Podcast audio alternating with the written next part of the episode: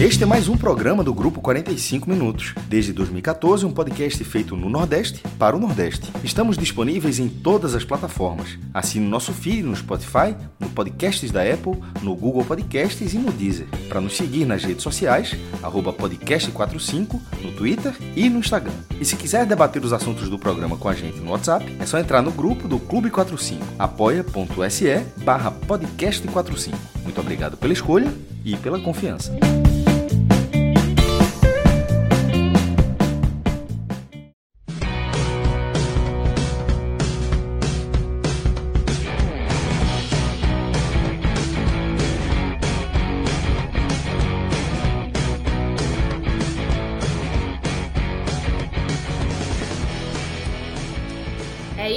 Gente. Então vamos lá para falar sobre esse Bahia que venceu o CSA por 1 a 0 o jogo na Fonte Nova. Um gol de Igor Torres, foi um placar magrinho, né? Um, um gol só de Igor Torres estreante, né? Com é, o Bahia que teve uma, um domínio tranquilo sobre o CSA durante a partida inteira, dá para a gente dizer isso com uma, é, uma folga, mas é, em termos de gol, só foi esse mesmo que acabou valendo, porque o Bahia teve mais um só que não, não foi validado, né? Foi impedido. Mas vamos lá, gol de Igor Torres, né? 38 do primeiro tempo, que deu esse, essa vitória ou esse triunfo. Você escolhe o que você quer para o Bahia, que agora está na segunda posição da tabela, atrás apenas do Cruzeiro, mesmo número de pontos do Grêmio, mas como tem é, uma vitória a mais, então fica com esse segundo lugar. E teve recorde de público, mais um recorde de público nessa temporada, né, com 44.885 pagantes. É gente. A Fonte Nova lotou e quem vai falar melhor sobre isso é Pedro Pereira, analista que está aqui comigo. Clis Mangama vai falar também sobre esses números né, do, do Bahia, sobre a análise tática, técnica, como é que fica a situação de Anderson Moreira, como é que foi que o CSA, que também é um time nordestino, a gente vai falar sobre ele, se comportou nessa partida, não está bem nessa Série B e deu muitas brechas, foi controlado pelo Bahia na partida inteira. E agora que eu já apresentei meus companheiros, para você que não me conhece, muito boa noite ou olá para você, caso você esteja ouvindo pelo podcast, né? Meu nome é Juliana Lisboa, muito prazer. Estarei aqui com essa galera e também com o Rodrigo Carvalho, que está junto com o Cris Mangama, que é o nosso showman, que está aqui também, além das análises, está na edição e na coordenação deste programa. E também fique com a gente, porque depois do, de falar sobre Bahia e CSA, a gente vai também falar sobre Botafogo e Ceará, jogo que, que terminou empatado em 1 a 1 mas aí a galera do Ceará vai chegar e vai fazer essa análise toda. Muito bem. Vamos lá. Vou passar a palavra primeiro para Clisman, para ele me contar o que, que ele viu dessa partida. É, eu encontrei um Bahia organizado, um Bahia com mais repertório e um Bahia muito motivado para ganhar em casa e se descolar um pouquinho né, dessa parte de baixo do G4, se é que a gente pode falar isso. E já o CSA com muitos espaços e que acabou deixando a vida do Bahia um pouquinho mais fácil, mesmo o Bahia não, não sendo tão agressivo assim em campo, né, Clisman? É, seja muito bem-vindo. Diga aí o que, é que você achou dessa partida. Boa noite, Ju. Boa noite a Pedro também, o pessoal que acompanha a gente. Bom dia, boa tarde, boa noite para quem acompanha a gente no podcast. É, foi uma partida bem sólida do Bahia, assim, em vários aspectos, na, na minha opinião. Apesar de alguns problemas assim na criação, um time que no primeiro tempo se mostrou um pouco aperreado para querer resolver logo a jogada, é, finalizava de qualquer jeito quando poderia trabalhar mais a bola, mas foi um primeiro tempo do Bahia completamente superior ao CSA. E o CSA, assim, veio naquela toada ali com Alberto Valentim, que vem oscilando em vários jogos, é, tem alguns recortes bons dentro de algumas partidas, outros recortes muito ruins, e como foi esse nesse jogo agora contra o Bahia na Fonte Nova. É, a Fonte Nova lotada, que a torcida empurrou bastante, e isso fez diferença também nesse, nesse jogo. Assim, bem como tu, tu trouxe, Ju, nesse começo, nesse primeiro tempo, Bahia dominou desde o começo, assim, é, ocupou bem o, o campo de ataque, rodava a bola de um lado para o outro, praticamente não foi incomodado pelo CSA, que sentiu muita dificuldade ali também com a, a saída de jogo. E a gente viu assim várias jogadas também do, do Bahia, principalmente ali pelo lado esquerdo de ataque, lado direito do CSA, que contava com um velho conhecido do Bahia, o lateral direito Jonathan, que mostrava essas dificuldades defensivas quando estava no Bahia, ou seja, foi explorado também nesse jogo agora pelo, pelo time, o tricolor de aço. E assim, é, Copete ali pelo lado esquerdo, é, fazendo uma dobra com o Matheus Bahia, Danielzinho também encostava por aquele lado, Roda Liga rodava bastante, é, Rezende também bastante participativo no jogo. Então foi um primeiro tempo que é bem isso que a gente falou. Bahia se impôs, tentou, mas faltava esse capricho no último passe.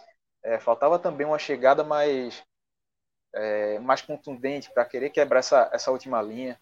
Sobre isso, Clisma, eu vou só lhe interromper, porque assim, é, tem gente que está concordando plenamente com o que você está dizendo. Olha, é, Beni Blanco está aqui dizendo tem que trancar todo mundo no CT e botar para treinar finalização. Vai ter pé torto assim, lá em Lauro. E ele ainda diz mais: olha, muda a peça, roda a peça e ninguém acerta a desgrama do gol. E ainda deu sopa pro azar, recuando demais para acontecer outra tragédia como o CRB, ou seja, né, Alagoas aí dando um, um, uma pressão aí no, no, no, Bahia. Mas o CSA é ruim demais até para isso. Ó. Tá numa fase realmente mais complicada, né? Mas é, é isso mesmo, né? Parece que o Bahia tá com esse, esse negócio com finalização, porque chega. Chega no ataque. Não dá para dizer que não cria. Né? Você mesmo falou. É? É, o Rodalega estava lá tentando e, mais uma vez, achei que foi um, um jogo muito apagado de Rodalega, que a bola até se ofereceu para ele em várias oportunidades, ele não conseguiu botar para dentro. E o Bahia com essa dificuldade, né? Parece que a bola chega na área, os jogadores ficam assim, e agora o que é que eu faço? Como é que eu chuto? Né? É, e quer resolver, quer resolver tudo muito rápido, quer da maneira que vem, às vezes até tendo a opção melhor é, de buscar um passe, ou prender, esperar a passagem de alguém. Não, pega a bola, quer resolver, quer chutar logo. Tanto que, se eu não me engano, nos scouts do primeiro tempo foram nove finalizações. Mas, assim, acertar o gol tava, tava bem complicado. É, chute de fora da área, é, Rezende arriscando, Daniel também arriscando, é, Roda Liga chegava nele. Teve uma, eu lembro agora, não lembro um minuto certinho, mas teve um, uma jogada pela direita que Roda Liga fez um, um corte bonito no, no lateral esquerdo. E aí abriu aquele clarão ali. Podia ter enfiado no meio para. Eu não lembro se foi o Copete, se foi Igor Torres que apareceu centralizando. Poderia ter enfiado a bola ali, não. Ele tentou bater de esquerda, pegou muito mal. Enfim, isso foi um retrato do que foi esse primeiro tempo do Bahia. É, e acho que muito curioso também como que é o futebol. Igor Torres vinha sendo, na minha opinião, o pior jogador do Bahia em campo no primeiro tempo. Sim, muito apagado, a bola chegava nele, perdia rápido, não estava conseguindo dar suporte ali e ter a mesma profundidade assim nas jogadas de é, realmente causar incômodo a defesa do CSA, diferentemente de Copete do outro lado que fez um jogo bem regular e conseguiu também incomodar ali pelo lado esquerdo e Torres não estava conseguindo. E aí chega aos 38 minutos numa saída de jogo errada do CSA, Igor Torres rouba a bola de Gabriel. Gabriel, que foi do Bahia por vários anos. E aí bateu de fora da área, chute rasteiro forte, fez esse gol. E que realmente foi um, um alívio mesmo. É, tanto que o Bahia criou, tanto que teve volume de jogo, merecia ter já aberto o placar antes, dentro, das, dentro do jogo, e até também ter saído com uma vantagem maior. Isso se tivesse realmente um melhor capricho na finalização. E já pelo lado do CSA, é um primeiro tempo realmente para esquecer. É, acompanhei alguns jogos do CSA, principalmente desde a chegada do Alberto Valentim, e não encaixa. É, o técnico chegou, tentou ali mudar, é, esboçar uma reação no time desde a troca do Mozart, mas não consegue dar encaixe esse time do CSA. E a gente vê que o Azulão tem uma, uma boa base que foi mantida do ano passado, onde o time brigou até as últimas rodadas pelo acesso. Ou seja, você vê um, CSA com várias peças ali, um time que se reforçou, investiu bastante, não está conseguindo dar liga, não consegue encaixar e está brigando ali. Na parte de baixo, está dentro da zona do rebaixamento. Ver essa, essa distância aumentar, é, que antes era de um ponto, passou a ser quatro pontos, já que o Operário ontem, na sexta-feira, ganhou do Náutico, também um confronto direto ali. E a pressão aumenta ainda mais.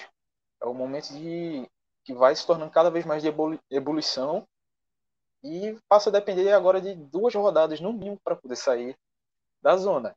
O negócio está complicado também. É, acho que assim a estratégia do CSA de tentar se trancar nesse primeiro tempo, de fechar os espaços do Bahia para entrar na área, pelo menos nesse sentido eles conseguiram. O time jogou com uma linha de cinco lá atrás, é, três zagueiros, os dois laterais também alinhados com, com essa linha dos zagueiros.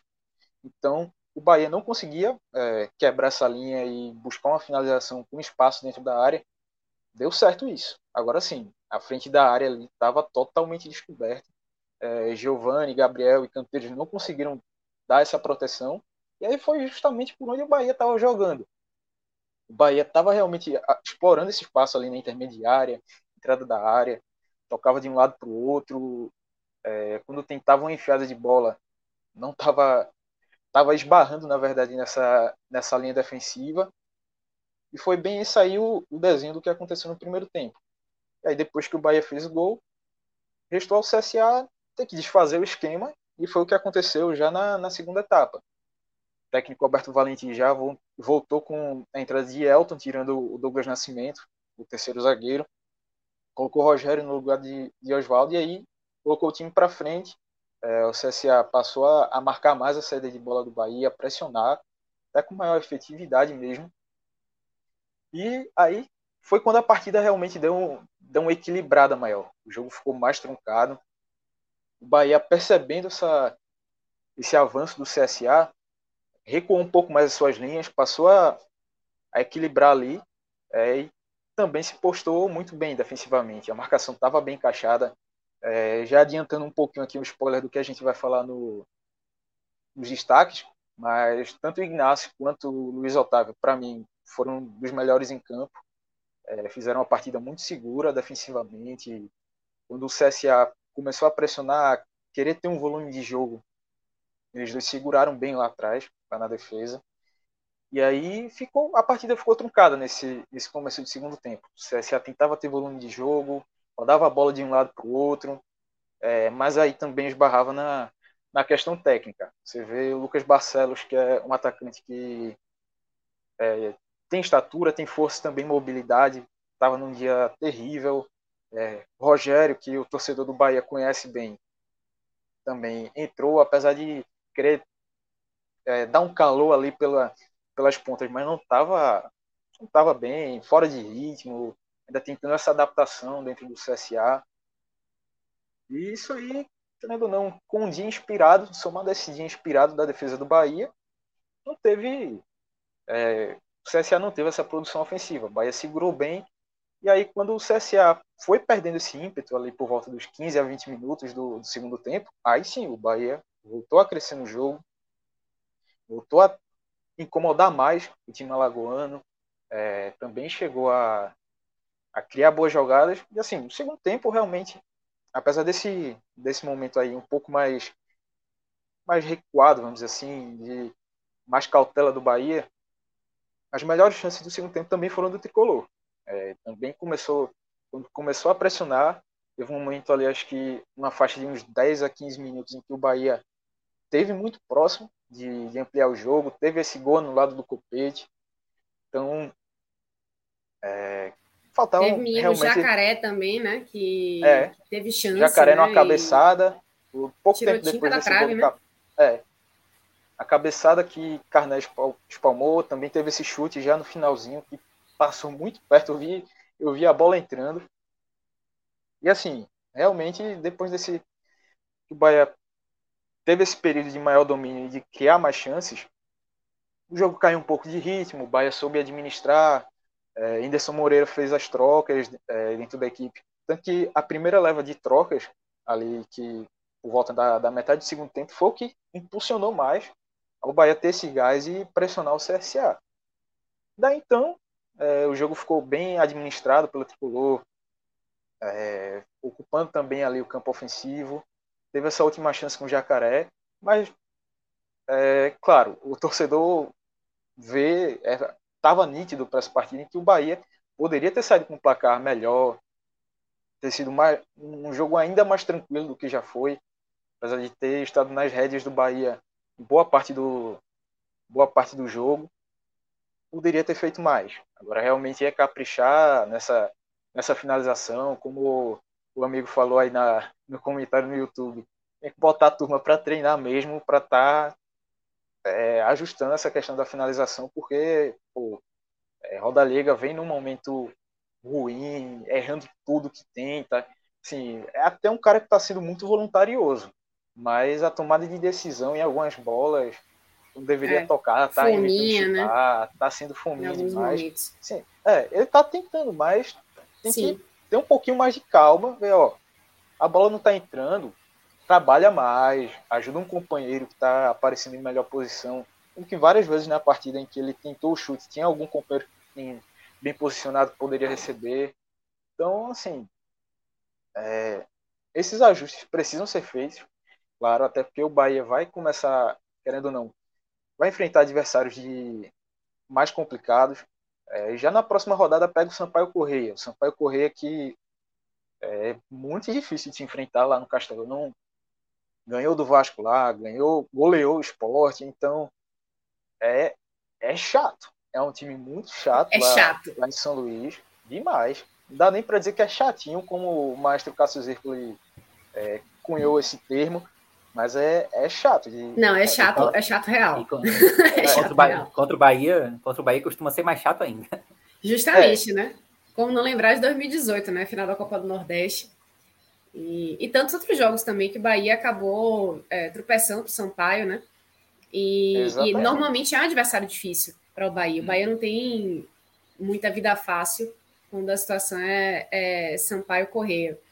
É, eu queria lembrar aqui, é, na verdade, eu fui lembrada por Leonardo Souza, quero agradecer aqui, é, que simplesmente assim, com uma, um comentário muito sutil, ele me lembrou de fazer o meu trabalho. ele disse aqui: já deixei o meu like, Ju. Ou seja, é, ele veio em, em forma de, é, de minhoca para dizer que, gente, vocês que estão aqui é, assistindo a gente, por favor, é, deixem um like, se inscrevam no canal, ativem o sininho, porque aí vocês ficam sempre sabendo quando a gente está com algum programa novo, né? Então, às vezes está rolando uma live você não sabe, então você já fica sabendo na hora. E também é, acompanha também os cortes de 45 minutos, né? Os, as nossas lives ficam todas salvas no YouTube, então você pode ver, pode rever é, todos os, os, programas que a gente faz. E também acaba ajudando a gente. Diga aí. E até para deixar registrado também que o nosso canal de cortes passou, acho que essa semana ou semana passada, passou de mil inscritos. Então, é, a gente vez ou outra ali tá tendo essas resenhas ali no canal, é, que tá repercutindo legal, assim, a gente joga no, no Clube 45, entre a gente mesmo também, quando a gente pega essa resenha que, que rolou dentro, rola dentro dos grupos de WhatsApp, vão parar também na live. Então, isso é, essa é bem bacana. Coisa... Não, com certeza, né? Que a gente não fala só de futebol, né? A gente fala sobre, enfim, sobre a vida, sobre a gente e a relação que o, o futebol tem, tem conosco, né? E isso acaba aí, ó. Os cor... cortes do 45 minutos. Então, aquele, aquele momentinho creme de la creme lá do, da, da análise da live, que a gente fala alguma coisa assim mais importante, ou então tem algum recorte específico sobre um jogador, sobre um momento do jogo, sobre a situação que o time está vivendo. Então, alguma zoeira que alguém fala alguma besteira e a gente acaba rendendo mais do que o, o, próprio assunto da live. Enfim, coisas que a gente acha que são interessantes e que rendem também é, um momento específico para você que não está afim de assistir tudo, mas tem aí alguma coisinha diferente para você já chegar e, e ver o que te interessa logo, né? E falando nisso, é... Olha, Benny Blanco aqui. Benny Blanco hoje está num veneno, rapaz, olha só. E 2018 era Anderson também, não era não? 2018, ah, quando, quando foi o, quando o Bahia perdeu para o Sampaio correr na Copa do Nordeste, foi, foi acertou, miserável. Foi ele mesmo. E a, e a gente pois ainda é. vai falar desse jogo daqui a pouco também, quando a gente falar dos públicos, né? Pois, pois. Vamos lá. Que a gente tem um superchat. Vamos lá, Carmen Emanuel tá aqui valorizando a gente. Inclusive, façam isso. Mandem superchat, a gente gosta de superchat. Carmen Manuel perguntando aqui: Bahia passa a segurança que deve subir? Para mim, é, é, eu completaria essa pergunta com sim ou claro.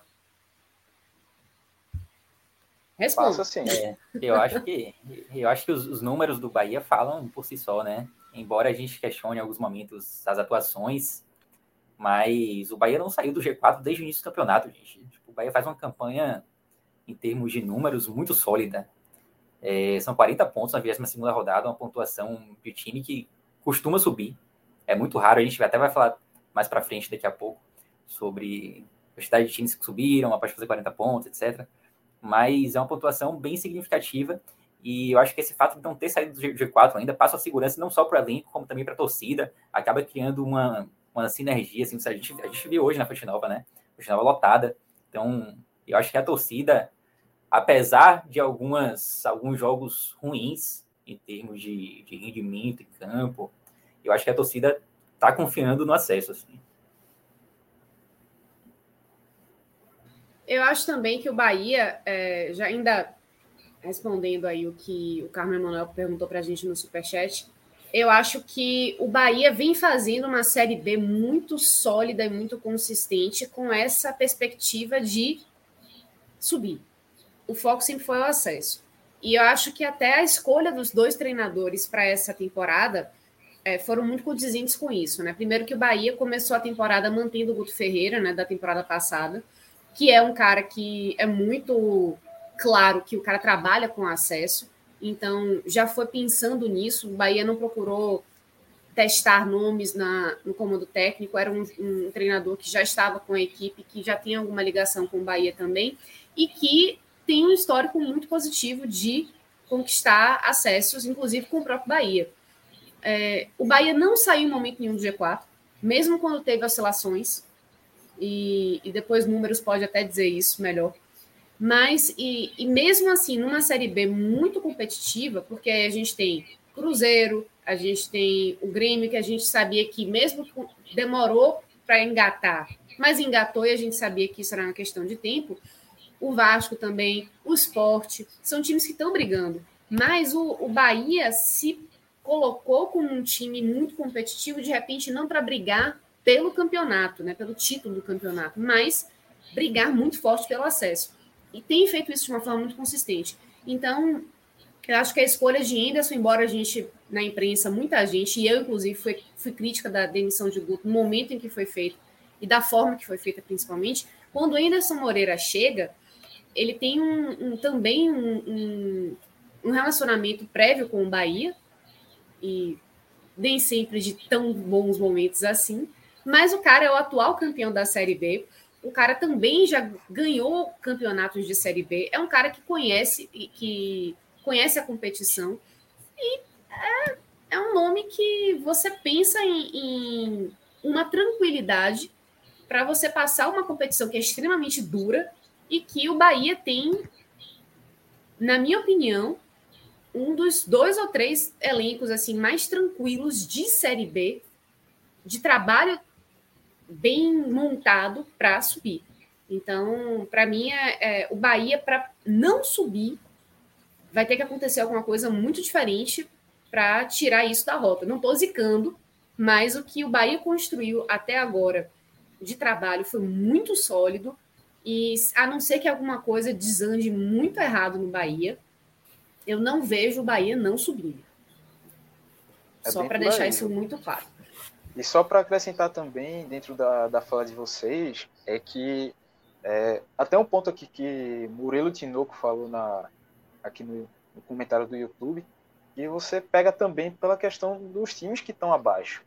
Acho que assim, o único com o poderio dos times fora do G4 que é, teria uma chance de chegar seria o esporte, por questão de elenco, é, peso da camisa, tradição e tudo mais. Só que o futebol do esporte não passa essa confiança, não tem essa consistência que Bahia, Vasco e, e Grêmio têm apresentado dentro da competição. O Cruzeiro já, já subiu, já está lá disparado, né, gente?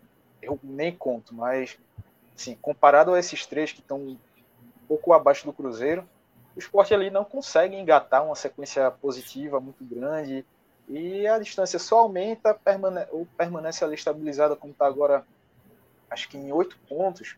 Nove. É, nove pontos. Nove para o Bahia, no caso. É, nove para o Bahia. É. é para o Vasco são oito, né? Isso, isso. Exatamente, Pedro.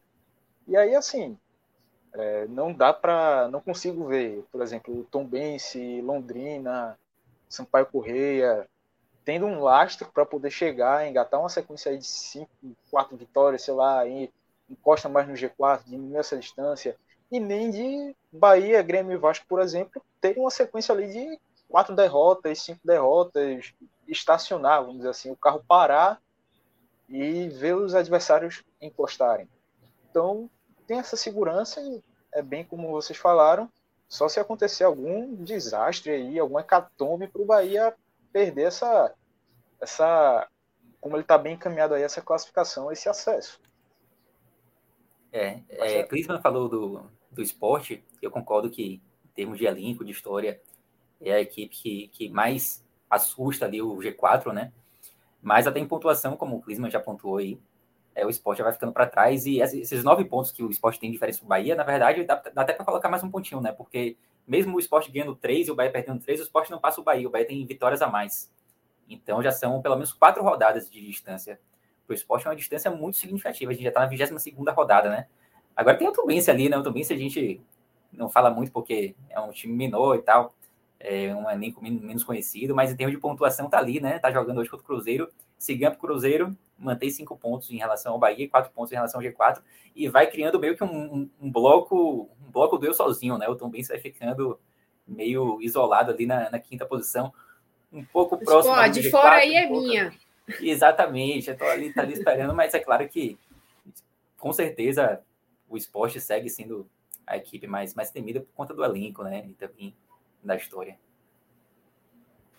Ô, Números, eu tô agora é, interessado em ouvir a sua a sua visão de dentro da Fonte Nova, né? Você que estava lá e eu quero ver a sua perspectiva é, de quem viu o jogo lá e a sensação mesmo, né? O que que você viu aí da, da torcida em relação a, a Inderson Moreira, né? As estreias que aconteceram e a não estreia que também aconteceu e eu acho que diz muito também, né? Sobre o temor de ter uma reação negativa numa fonte nova lotada. E nisso eu estou falando do lateral Marcinho, né, que foi contratado, e teve por parte da torcida do Bahia, principalmente nas redes sociais, uma resposta muito dura, uma reação negativa em relação à contratação dele. Então ele chegou a ser relacionado, foi para o banco, mas não não estreou. Né? Ele ficou do banco o tempo todo Acredito que ele só vai estrear em algum jogo fora de casa, por uma questão de estratégia mesmo, para evitar que haja uma, é, uma reação negativa né, com, com uma fonte nova muito cheia. Verdade. E assim, Ju, falando um pouco desse caso de Marcinho, né? A gente falou há poucos minutos sobre a sinergia que existe entre Bahia e torcida nesse momento, né? Por conta da campanha. E por pouco o Bahia não quebra essa sinergia, né? Com a vinda de Marcinho. É, uma contratação assim que não dá para entender, ao meu ver, justamente por esse risco de você acabar trazendo um problema assim enorme. É, claro que tem a questão ética aqui, não vou nem entrar nesse método, porque já foi debatido demais durante a semana, mas além da questão ética, você trazer um cara que se envolveu em um acidente como esse e tal, para um time de futebol, você tem também a questão do clima e o Bahia esteve muito perto de quebrar esse clima. Durante a semana eu vi muito movimento assim nas redes sociais de pessoas que estavam ali querendo para Fonte Nova e se o cara entrasse em campo ia vaiar e tal. Tipo, sem dúvida nenhuma foi uma decisão correta, não colocada. Após uma decisão errada, ao meu ver, de contratá-lo, uma decisão correta de não colocá-lo em campo hoje, porque não, não faria sentido algum. Eu acho que, de fato, a, a estreia dele vai acabar sendo algum jogo fora de casa, e aí acho, acho que aos pouquinhos, assim, a torcida vai, é, vai relevando até, né? Tipo, é até meio triste falar isso, mas É, mas vai passando e o jogador vai entrando em campo, vai se acostumando e é, talvez exista uma tendência da torcida começar a encarar com um pouco mais de naturalidade. É, a Fonte Nova hoje estava num, num, clima muito, muito bom, assim, tinha muito tempo que eu não via a Fonte Nova tão cheia. Aliás, estava até falando aqui em off, tive, tive muita dificuldade de chegar hoje, talvez assim um dos dias mais difíceis para mim de chegar na Fonte Nova, nos, nos 30 anos de Fonte Nova que eu tenho, foi hoje. Mas uma energia muito boa.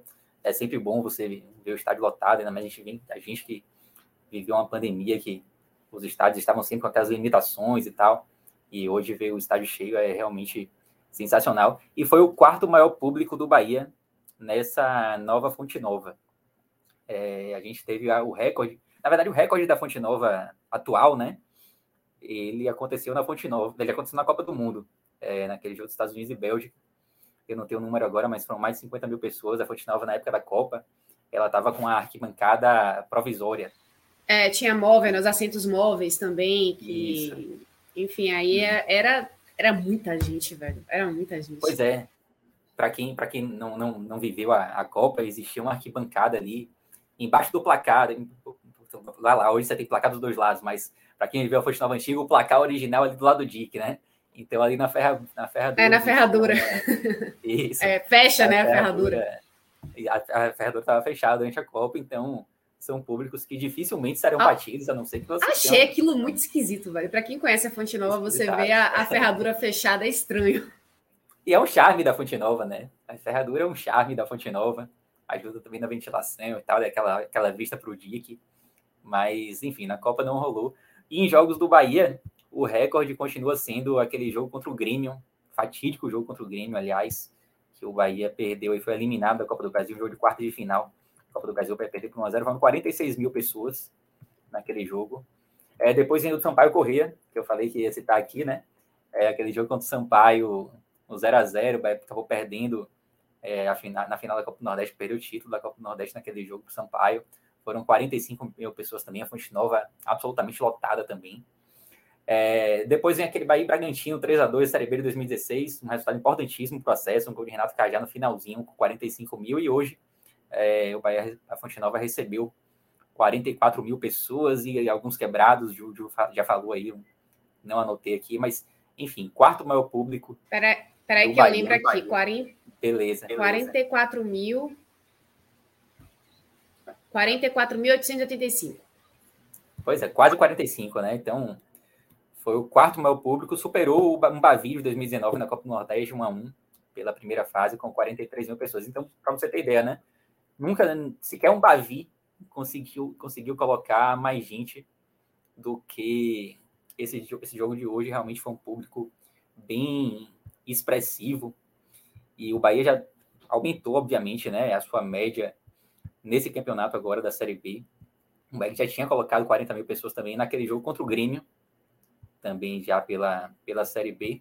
E a média do Bahia hoje é de, deixa eu só confirmar aqui, já é de 27 mil, se eu não me engano, é alguma coisa. 27, 25 mil, na verdade, subiu para 25 mil, 472 com esse. Mas excelente para uma Série B. Excelente, excelente. Você vê que a torcida ela está comparecendo. Assim. O Bahia não pode reclamar de sua torcida, né? A torcida do Bahia sempre que abraça o time. O Bahia costuma, costuma vencer.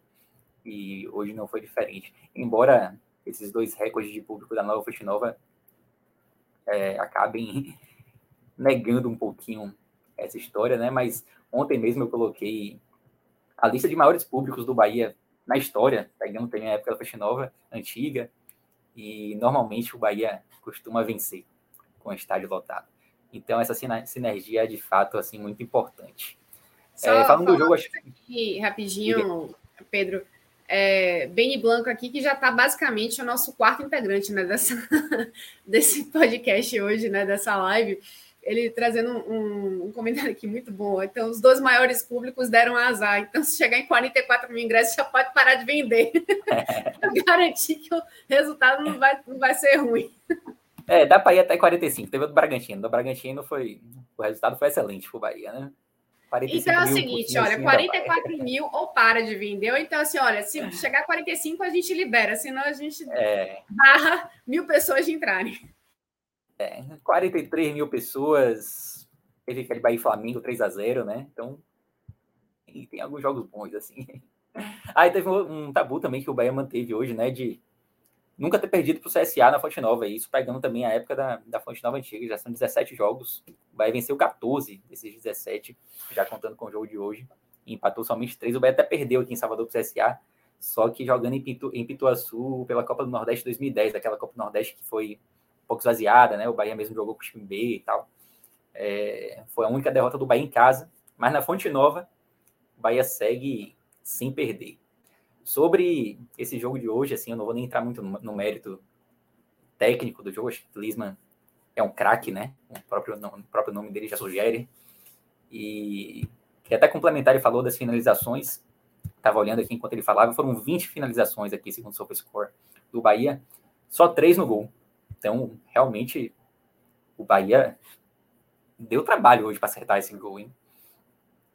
E concordo também com, com o Clisma que o gol acabou saindo no chute de fora da área de um jogador que não vinha bem. Igor Torres, a gente vai falar mais para frente dos melhores e dos, dos piores em campo. Mas eu acho que o torcedor do Bahia hoje sai muito feliz da Fonte Nova, muito por conta da campanha que o time vem fazendo, da importância desse resultado em termos de tabela. O Bahia já, já chegou em alguns momentos, momentos a abrir sete pontos do, do quinto colocado, mas já vinha há duas rodadas aí com o Tombense ali na cola, cinco pontos, e cinco pontos você sempre fala, pô, é uma diferença que se você vacilar nessa rodada, na outra você pode sair do G4 e tal. É... Agora o Bahia consegue subir para a segunda posição, uma posição que o time já não já não estava, já não ocupava desde a 12 segunda rodada.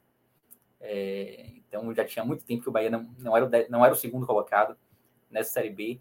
E aí a gente pode até falar, pô, mas é importante ficar em segundo, pô, é importante pra caramba. Não falo nem em termos de título, de nada, mas quanto mais gente tiver entre o Bahia e o quinto colocado, melhor. Porque aí o foco do quinto deixa de ser o Bahia, vai sendo o Vasco ali. O Vasco nas últimas rodadas vem pontuando menos que o Bahia. Então, muitas vezes a gente falou aqui no Telecast que o esporte, as outras equipes que estavam ali perseguindo o G4, olhavam para o Bahia, às vezes não olhavam nem para o Grêmio que estava atrás do Bahia e tal, porque o Grêmio a gente sabia que em algum momento podia avançar mais, é, mas eu acho que o Vasco tem um elenco um pouco mais semelhante ao do, ao do Bahia, não é um elenco tão, tão forte quanto, quanto o do Grêmio. E o Bahia ultrapassando o Vasco, esse, esse foco já fica totalmente com eles lá. Eu acho que o Bahia sai do radar na medida em que ele passa o Vasco. Então, tem essa importância de você ter mais equipes entre o, o quinto e você, e tem essa importância também de colocar o Vasco como, como foco né, das equipes que ainda almejam chegar na, na, no G4. A gente falou. Ou seja, ou seja, Pedro, é dizer assim: bota o Vasco para ser o foco de toda a zica. Pronto. Exatamente. E ainda tem um detalhe assim, Ju, é, para quem acompanhou há uma semana, duas semanas atrás, não lembro, o áudio guia sobre o fim do turno da Série B, a gente trouxe uma tabela que mostrava a média de pontuação de cada equipe, né? A média histórica de, de pontuação do primeiro, do segundo, do terceiro, do quinto, enfim. E a gente via que existia um gap entre o G4 e as equipes que estavam lá da quinta posição em diante. O G4 ele pontuava acima da média, acima da média histórica, né? E as equipes ali do quinto para baixo também. Isso segue valendo, tá? O Vasco hoje é o quarto colocado. O Vasco tem dois pontos a mais do que a média histórica do quarto colocado. Então, esse G4 que a gente tem hoje é um G4 que pontua mais do que os outros G4s das outras edições da Série B. E claro que a rodada não acabou ainda, né? Mas o quinto colocado hoje tem três pontos a menos do que essa média histórica do quinto. Se, se ganha o jogo do Cruzeiro hoje, claro que isso muda e tal, mas é um jogo difícil contra o líder. E esse gap aumentando vai dando um conforto muito maior para as equipes que estão no G4 e vai ficando cada vez mais difícil para esses times que ainda sonham, né, em, em chegar ao G4. A gente falou do esporte, né? O esporte já vai se distanciando numa distância chata já para o Bahia, nove pontos, uma diferença de quatro rodadas já. Então, na medida em que o campeonato vai, vai passando e essas equipes não chegam, eu acho que o fôlego vai até acabando e vai dando cada vez mais conforto e mais tranquilidade para esses times do, do G4. O Bahia chegou a 40 pontos hoje, é, é a maior, melhor campanha do Bahia em uma Série B, na verdade empatado com 2010. 2010 foi um ano de, de acesso também, um ano marcante para o torcedor do Bahia. O Bahia também tinha 40 pontos na 22ª rodada em 2010. Era o líder, na verdade estava empatado ali com Curitiba, que acabou sendo campeão. Mas as campanhas até essa 22ª rodada, elas são idênticas assim, em termos de pontuação. E eu estava aqui levantando, desde que a Série B passou a ser disputada em pontos corridos, 32 times chegaram à 22ª rodada com 40 pontos ou mais. E olha só, você vê como, como é importante ter uma pontuação como essa. Né? Dessas 32, somente 5 não subiram. Tipo, 27 subiram. Então, como o Ju falou em algum momento hoje, tem que acontecer algo muito catastrófico, assim, sabe? Para o Bahia não subir. Mas, se isso acontecer, espero que não aconteça, obviamente, seria somente a sexta equipe que chegou na 22ª rodada com 40 pontos e não conseguiu acesso. É, posso citar aqui dois exemplos de times que não subiram. Os dois, os dois que tinham mais pontos assim foram o Criciúma de 2007 e o Vila Nova de 2008. Eles tinham 41 pontos, né? Tinham até um ponto a mais que o Bahia e acabaram não subindo. Tem também o CRB do ano passado que tinha 40 não subiu, era o segundo colocado também. Joinville de 2013, São Caetano também de 2012, todos esses com 40 pontos, mesma pontuação do Bahia e acabaram não subindo, né? Mas 27, ou seja, 85% desses times, eles conseguiram um acesso. É, eu falei aqui mais cedo que o Bahia voltou à segunda posição, que era uma posição que o Bahia não ocupava desde a 12 rodada, e o curioso é que lá na 12 o Bahia também vinha de dois triunfos consecutivos pela Série B. O Bahia tinha vencido o Operário, na verdade eram até três naquela época, né? O Bahia tinha vencido o Esporte, tinha vencido o Criciúma um pouquinho antes, e tinha vencido também o Operário, com a sequência de três vitórias e que levou né, o Bahia à segunda posição. E agora também são dois triunfos, aquele contra o Náutico na rodada passada e agora também contra o CSA. Então, essas sequências de triunfos é que elas são, são muito importantes, né? Porque na medida que você ganha um, perde outro, empata um, Bahia empatou contra o Grêmio, empatou contra o Vila Nova. Então, isso ia diminuindo, né? Um pouquinho a distância que o Bahia tinha do quinto colocado.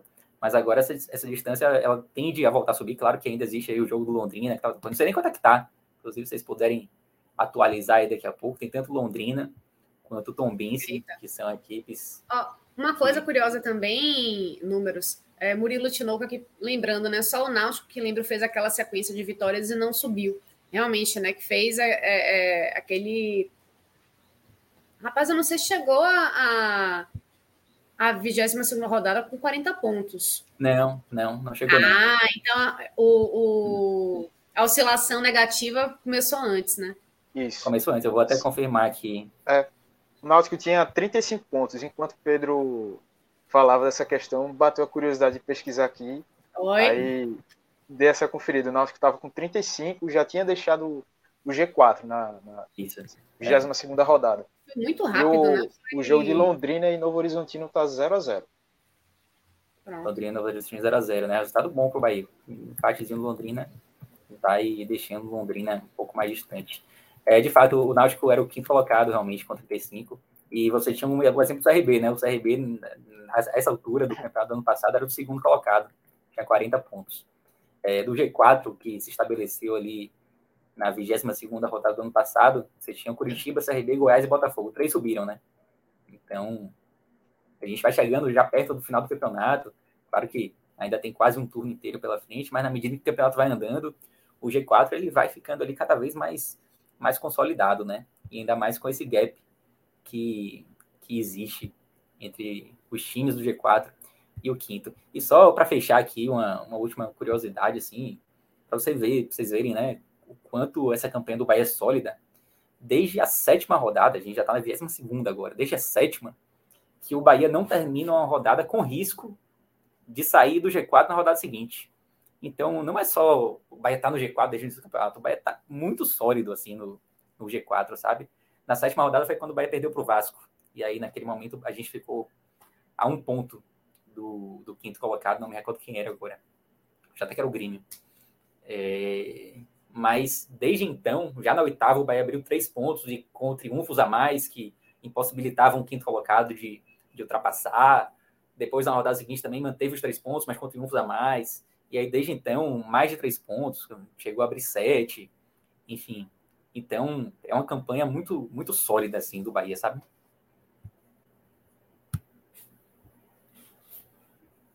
Muito bem. Acho que a gente já pode começar a, a partir para as análises individuais. Eu queria só ver. Vocês estão maravilhosos hoje no chat, gente. É cada, cada pérola que tá pintando aqui, Diego Alves falando, ó, Igor Torres fazendo gol de fora da área. Que multiverso é esse, rapaz? É, enfim, é, o cara chegou, não estava fazendo um bom jogo, mas futebol é essa coisa maravilhosa, né? Que a gente está vendo um jogador que não estava indo muito bem e o gol da vitória foi dele. Acontece. É raro, mas acontece muito no futebol, inclusive. É, Ramona Guzieva aqui falando com a gente. Massa, velho. Ramona foi minha colega da Bola de Prata para analisar as atletas da, do Brasileirão Feminino. Então, massa, essa daí entende demais. Satisfação demais acompanhar vocês ao vivo pela primeira vez. Rapaz, volte sempre. Então. Inclusive, Diga aí. Pegando esse gancho aí, amanhã tem o Bahia já começando a decidir a vaga na Série A1 do feminino, né? Justamente. Bahia e é. Brasília, fora de casa. Exatamente, primeiro jogo, né? Então, vai ser bastante importante, né? Tomara que as meninas consigam mais uma vez, porque tá bastante acessível, aliás, esse campeonato para o Bahia conseguir mais uma vez o acesso. É, até foi redundante, né? Tá bem acessível para conseguir o acesso. Eu achava que outras equipes fossem deixar mais difícil. É, e também como o Bahia passou por muitas mudanças no elenco, né? E, e, não exatamente na comissão técnica, mas no elenco sim.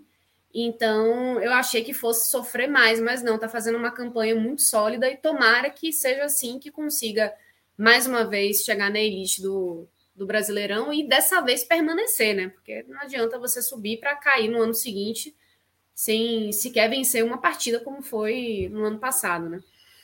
É... Fala falando aqui, ó, boa noite, nós jogamos bem, mais uma vez, mas conseguimos o triunfo, que é o que importa. Mais uma vez, aquela coisa, né? O jogar bem ou não jogar bem e conseguir o, o, o resultado, né? Eu, eu, eu, vou discordar, eu não achei que o Bahia jogou mal, não. Eu achei que o Bahia, o, pro, o grande problema do Bahia foi o que a gente já tinha falado antes, né? o problema da finalização. Então, vamos lá. É, Bem Blanco também acompanha o Bahia Feminino. Tá aqui dizendo, ó, o, o grupo do Bahia Feminino tava osso. E o time saiu muito bem, vai subir os dois esse ano. Bom, tomara, é o que a gente espera.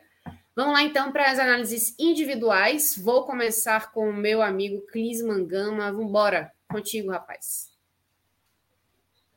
É, já para começar pelos negativos, eu acho que principalmente aí. Você escolhe se é negativo, se é positivo. o, o, o, pódio também, você que escolhe se você vai querer botar uma pessoa, duas pessoas, três, cinco. Já teve até sete, gente, sete pessoas no pódio uma vez. Então, é, às vezes até quando eu tô com, com o Felipe né? Assis no telecast do Santos, a gente coloca o time todo no negativo. Então faz parte. Esse, esse, esse de sete deve ter sido Cascardoso. Cascardoso é bom de pódio. Rapaz, os pódios dele normalmente dão o que falar, mas vambora. É, acho que no negativo, sim, não tem como a gente não colocar a Roda Liga, pela, apesar da, dele tentar e tudo mais, ser um cara que estava sendo voluntarioso em campo, mas errou demais. Acho que muita matou muita jogada ali no, no ataque que poderia sair um algo, algo a mais. Enfim, é, essa má fase dele vem persistindo aí. E é um cara que, quanto antes ele conseguir voltar a ter um, é, um bom desempenho, a estar tá balançando as redes, aí realmente vai ajudar demais o Bahia e, assim, pelo menos dar uma boa amenizada nessa, assim, nesse problema de finalização em que o time cria tanto, mas até para acertar a barra está muito complicado. Eu acho que, além dele, é, eu acho que como até um termo que a gente usou ontem lá com, na live do Náutico com Minhoca e Clauber, no limbo eu colocaria Igor Torres, que assim, Igor Torres vinha sendo o pior em campo, e aí fez o gol da vitória. Beleza, ele fez o gol, mas a atuação peraí, dele... Peraí, peraí, então no, no, próprio pódio você tá me inventando agora. Não, ele, eu tirei do pódio. Uma outra questão de pódio. É, Porque ele ficou no limbo. pódio negativo, você já está criando assim um pódio é, intermitente, né? intermediário, é. né? Os caras que não são nem uma coisa nem outra. Exatamente, porque ele estaria ali entre os piores e aí fez o gol, o gol do triunfo, então a importância do cara dentro do jogo foi fundamental, claro. Mas a atuação dele em si é, errou muito lá na frente, é, prendendo bola demais em alguns lances. É, no segundo tempo até que deu uma melhorada, mas ainda assim não seria suficiente para colocá-la no, no pódio dos positivos. E aí sim, passando agora para o pódio do, dos melhores em campo, destacaria com certeza a, atuação da dupla de zaga, Luiz Otávio e Ignácio. Ignácio, o melhor em campo para mim. É incrível assim a Muito evolução dele, o quanto que ele tem jogado Muito nessa Série B. Assim, acho que até não vou dizer que é uma grata surpresa, até porque assim ele não chegou a ter tantas chances anteriormente assim no Bahia, ter uma sequência tão grande como vem tendo nessa temporada. E aí ele passou até essa sequência, ter um zagueiro tão experiente como o Luiz Otávio ao lado dele, é, pegou essa evolução dele, vem sendo um dos destaques ali. É, hoje, mais uma vez, muito bem, assim como foi no jogo ali contra o Náutico. Então, merece esse, esse topo do pódio. Vem seguido do Luiz Otávio, também mais uma partida muito segura. É, eu achei assim, Rezende também acho que completaria esse pódio. Também fez. Rezende mantendo o nível. Assim, é um cara que, apesar de um jogo ou outro tá um pouquinho mais abaixo, mas tem um padrão muito bom de atuações pelo Bahia. E gostei muito da dinâmica que ele deu ali, principalmente na sede de jogo, distribuindo bola. É, aparecia ali no meio para receber e aí já jogava numa ponta, jogava a bola na outra. É, quando tentava um passe mais em profundidade, é, pelo meio também, estava tentando. Gostei muito da partida desses três. E aí, para colocar como menção honrosa, acho que, principalmente no primeiro tempo, eu gostei do futebol de Daniel. Danielzinho, ele teve bem nesse primeiro tempo. E acho que, fica por aí. No pódio, esses três jogadores do, do sistema defensivo do Bahia: Ignácio, Luiz Otávio e o Rezende. Acho um pódio honesto. Acho honesto. Pedro, você concorda? Concordo demais, assim. Eu, o meu pódio é exatamente esse aí: Inácio, Luiz Otávio e Rezende. Eu vou colocar Rezende como o melhor em campo hoje, mas de fato, o Inácio vem fazendo um campeonato assim, é, espetacular. Uma série bem fantástica de, de Inácio. Realmente, o Bahia tem um grande zagueiro assim é, em seu elenco. E Luiz Otávio, de fato, também fez uma boa partida. Eu acrescentaria, assim, eu, fazer, eu faria também uma, uma menção honrosa a Matheus Bahia. Eu acho que fez uma, uma boa partida também. É, mas, de fato, eu acho que o pódio é esse. E como pior em campo, rapaz, assim. Não, Igor pera, Torres, calma, ele... calma, calma, calma, calma, pera lá. É, é, eu queria pongar um pouquinho nesse seu comentário aí de Matheus Bahia, porque assim, eu, eu entendo, eu acho que eu entendo sua lógica de trazê-lo para uma menção honrosa, porque eu acho assim que é, Matheus Bahia ele oscilou, é, foi um dos jogadores que oscilou bastante, teve muito em baixa com a torcida que foi muito, muito, muito, muito criticado. Muito, muito criticado, e com razão, até certo ponto, né? uhum. né? Tecnicamente, ele realmente não estava muito bem. E aí ele volta a ter um, um, um jogo é, coerente, né? Ele, ele volta a ser um jogador mais confiável, um jogador mais seguro. É, não que ele, para mim, esteja fazendo das melhores partidas que ele já fez, inclusive, até no ano passado, especialmente na primeira metade do ano. Na Copa do Nordeste ele jogou muito. Acho que ele não, não voltou a esse nível, não sei se por conta de entrosamento outros jogadores, enfim, mas outras questões. Mas é bom ver que ele está retornando a um patamar que é de um futebol esperado dele e que a torcida sabe que ele tem capacidade de desenvolver de novo. Então, eu queria só pontuar isso, porque é importante a gente pensar que a oscilação dos jogadores é algo que ela deve passar. Né? Então, às vezes demora um pouco, como a da, do próprio Matheus Bahia, né? Então, é pensar que essas oscilações, os jogadores podem e devem ser recuperados. E que a gente critica às vezes, acha que tem que passar um tempo no banco também, mas que é bom, inclusive, quando a gente vê jogadores que são jogadores jovens retornando desse período de oscilação e voltando bem, conseguindo dar algum tipo de resposta, né, voltando a um, a um nível interessante de, de futebol. E só para completar também, eu acho muito sintomático e interessante que bons jogadores do Bahia tenham sido é, pinçados da base. Então a gente vê Ignácio, a gente vê Everton, um, jogador jovem, né, que fez gol no, no, no, último jogo, a gente vê Davó e o próprio André, lateral direito, que achei que ele foi muito bem hoje também. Acho que merecia uma menção honrosa, até pelo primeiro tempo, principalmente no primeiro tempo. Acho que no segundo tempo deu aquela caída. Mas é um jogador também que tem essa essa esse teto para evoluir e que está mostrando que tem futebol para isso. Então, acho bacana a gente ter que colocar é, isso em conta de que as oscilações são normais e que elas acabam também. Isso quando a gente, enquanto torcida, não não pede tanta cabeça do, do jogador que acaba sendo escanteado, emprestado, enfim.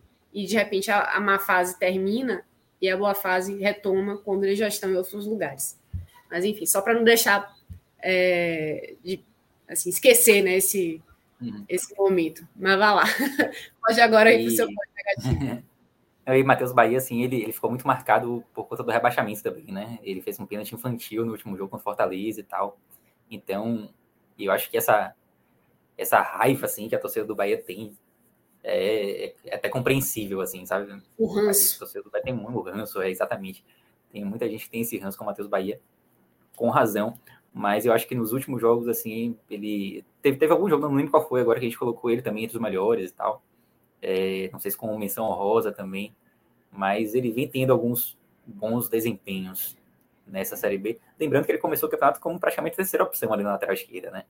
Então, ele, ele vem crescendo, até porque também. Com certeza, eu, acho, eu achei até que em dado momento Bahia ia pensar, cogitar ou, ou emprestar mesmo e não contar com ele para a temporada, o que eu acharia um erro. Mas uhum. é, eu, eu achei que isso poderia ser realmente uma opção do Bahia. Eu acho que talvez não, não tenham conseguido colocar ele em outro time, né? Porque o Bahia tinha dois laterais esquerdos, né? Tinha dois jogadores ali para a posição. Então, talvez isso tenha até sido um objetivo traçado pela, pela diretoria e que acabou não se realizando, né? E hoje ele é o titular da posição, sem muito risco de perder essa posição por agora. É, pegando o seguinte também, você falou bem de oscilações e tal, e eu espero muito que a, a fase de Roda aí seja uma, uma oscilação, porque é um cara que já contribuiu muito, assim, com o Bahia. A gente sabe que é um cara que tem talento. Ainda é o artilheiro da temporada, né? Ainda é o artilheiro da temporada, mas realmente vive um momento, assim, tenebroso. Já estou cansado de falar dele aqui. Tipo, acho que todos, todos os telecasts que eu participei, a gente acabou citando ele como, como um dos piores. Teve um jogo que ele entrou, né? Acho que foi aquele contra o Cruzeiro que ele entrou e teve, criou algumas oportunidades. E a gente não colocou ele como os piores. Mas, de fato, é um jogador que vive uma fase bem complicada. Mas eu vou colocar o pior como Igor Torres, velho. O cara conseguiu ser citado assim no limbo, tendo feito o gol do jogo, né? O gol que definiu o jogo. Então, velho, pô, o cara conseguir isso aí é porque realmente a partida dele foi terrível. Então, o gol vai lá. Eu sei que foi o gol decisivo, né? Mas eu vou colocar ele, vou colocar ele. É, a gente fala muito, né, que o jogador que faz o gol, às vezes a, a nota dele no jogo. Tem até uma música, tem um, um cara chamado Pedro é, Paulo Pilha, que ele tem uma música que ele fala que o jogador que às vezes faz uma péssima partida, mas quando ele faz o gol, a nota dele no jornal que seria um 3, com gol sobe para 8,5. E hoje isso não aconteceu, tipo, o Igor Torres não seguiu essa regra, né? Ele conseguiu ser citado aí no limbo por Klinsmann, e eu vou deixar ele aí como um dos piores, e na escolha ele vai para o pódio, ele vai, vai para o topo do pódio. É, acontece, né? Então, é, achei curioso, mas enfim. Raro, mas acontece muito também. É, só pongando também no, no, que você falou sobre Rodaego, é, Pedro, Igor Santos colocou aqui, né? Até quando podemos esperar que a fase de Rodaega melhore? Será que compensa? Não sei. É, o problema é que não tem, não tem, vai não tem um centroavante, né? Então acho que Rodaega tá tendo muita chance por conta disso, assim. Não tem um cara com as características dele para jogar. Tem, tem, tem, o Whindersson tem toda a avó e tal. É, inclusive, Davó acho que merece ser titular desse, desse time do Bahia, mas como centroavante, ele tinha uma certa dificuldade, às vezes, de fazer gol. É o artilheiro do, do, Bahia na Série B, inclusive. Mas não é a posição dele. Tipo, na posição de Rodaega só tem ele. é uma falha, assim, de formação de elenco. Planejamento, né? Bahia, de planejamento. Mas eu acho que ele vem, vem sendo titular muito por conta disso. É. Pois é. é... Nosso querido Rodrigo Carvalho está me dizendo aqui que de repente já temos Léo Fontanelli por aqui. Já temos. Ó, oh, cara, tudo bom, Léo? Aí já é. Peraí, boa noite. Aí. Agora sim. Grande Léo. E aí, Pedro, Clisma, beleza, Ju? O cara, o cara que vai falar muito do Ceará daqui a pouquinho. Mas antes, antes disso, até porque nosso grande Thiago Minhoca também está chegando, acho que já dá para a gente colocar nosso, nosso recreio.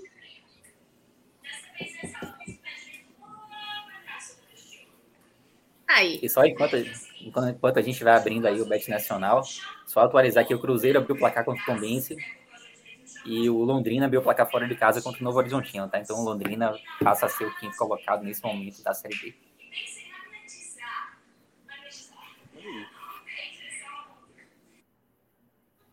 Só uma coisa aqui para tirar minha, minha dúvida. Carlos Vila está colocando aqui no, no chat. Faltou o ranking dos piores de Pedro. Você não falou, não? Os seus piores eu coloquei todos? Igor Torres e, é. e depois Roda Negra, assim. Eu coloquei esses dois. Vou fazer um. É, porque um assim, gente, ó, o, o negócio do pódio é muito, é muito a gosto de quem faz o pódio.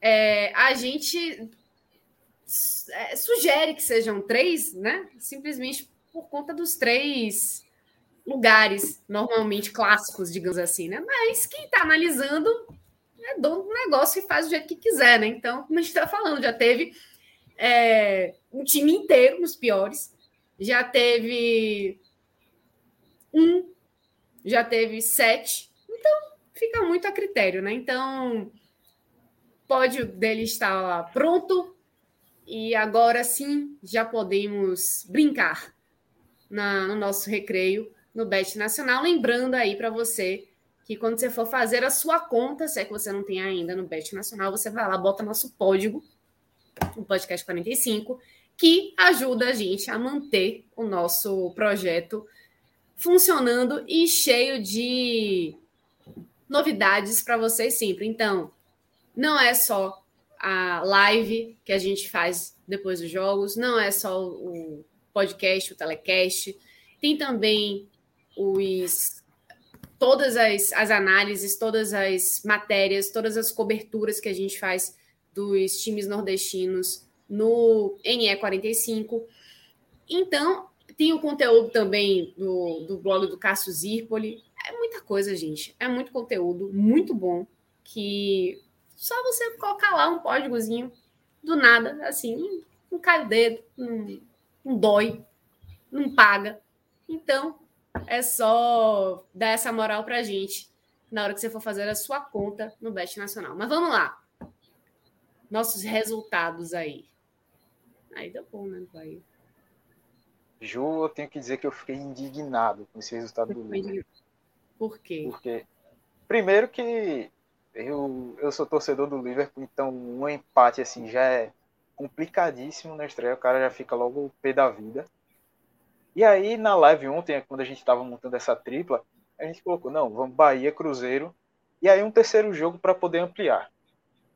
Aí a gente pegou lá, né, é, para para colocar na Premier League, vamos ver. Liverpool, Tottenham e Chelsea.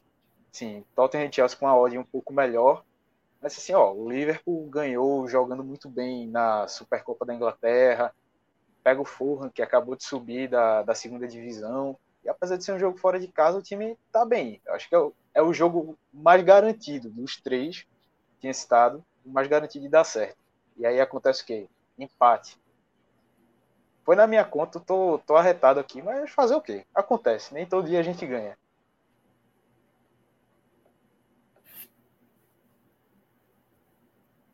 E agora, minha gente?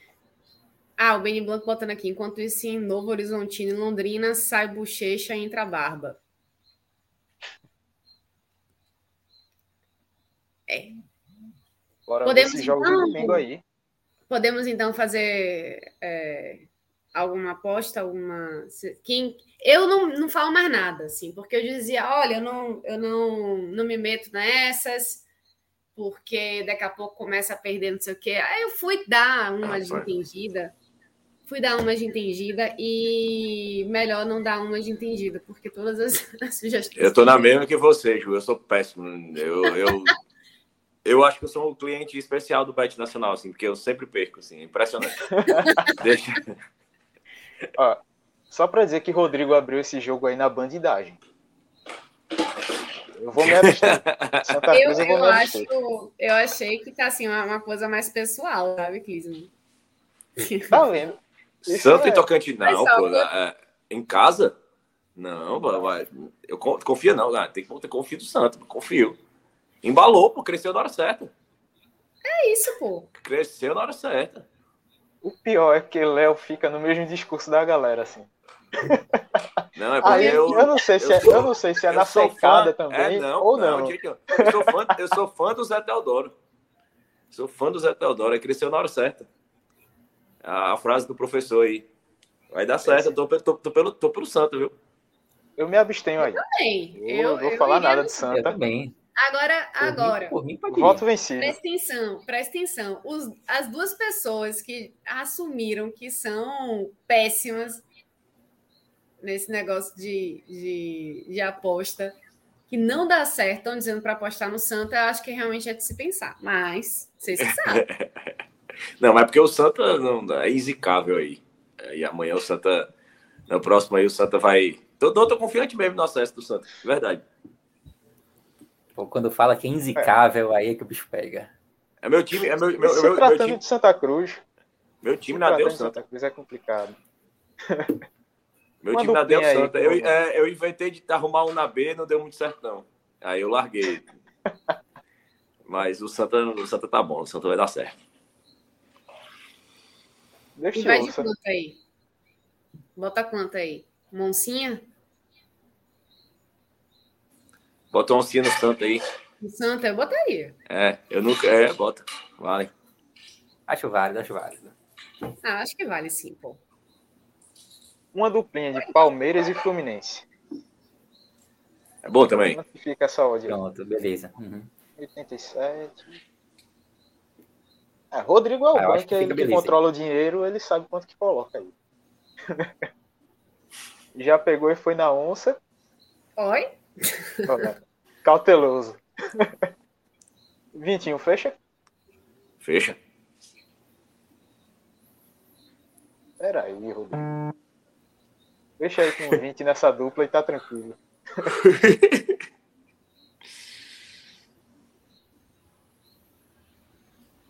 Pronto, tá massa. Vamos ver aí esse resultado onde é que. Se amanhã no, no tele a Agora, gente Eu consegue. tô achando, eu tô achando essa, essa conta assim meio baqueada. É, teve um. Deu uma Deu uma, baixada, deu uma baixada pesada, deu uma baixada pesada. Celso, É. Celso, Mas, mas Rodrigo tá confiante, ó. Tá dizendo que amanhã tem jantar. Celso, Celso capitaneou aí uma matança de onça aí, meu amigo. Pesadíssima. A conta deu uma, a conta deu uma sentida aí. E aparentemente temos culpados, viu? Já estão botando Fred aí como o grande problema desse, dessa nossa conta aqui ter baixado, né? Mas enfim. Vocês sabem que, inclusive, a, a confraternização de fim de ano vai ser com o que sobrar dessa conta, né? Da, a grande confraternização do podcast 45. Se não sobrar nada, não tem confraternização. Então a gente tem que começar a acertar. É justo, é justo.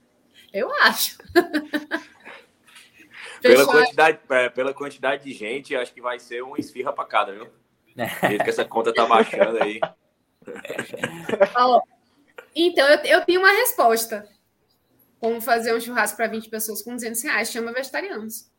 Exatamente. Agora, Aí eu, eu tô até. Eu tô até me sentindo culpado, porque desde que eu cheguei, que essa, essa conta só faz baixar, assim. É, é Pedro. o Fred, então, já tem outra desculpa, Eu não, que- eu não queria, é, eu não queria jogar essa pressão, não. É, faz sentido, né? Não Faz posso sentido. negar.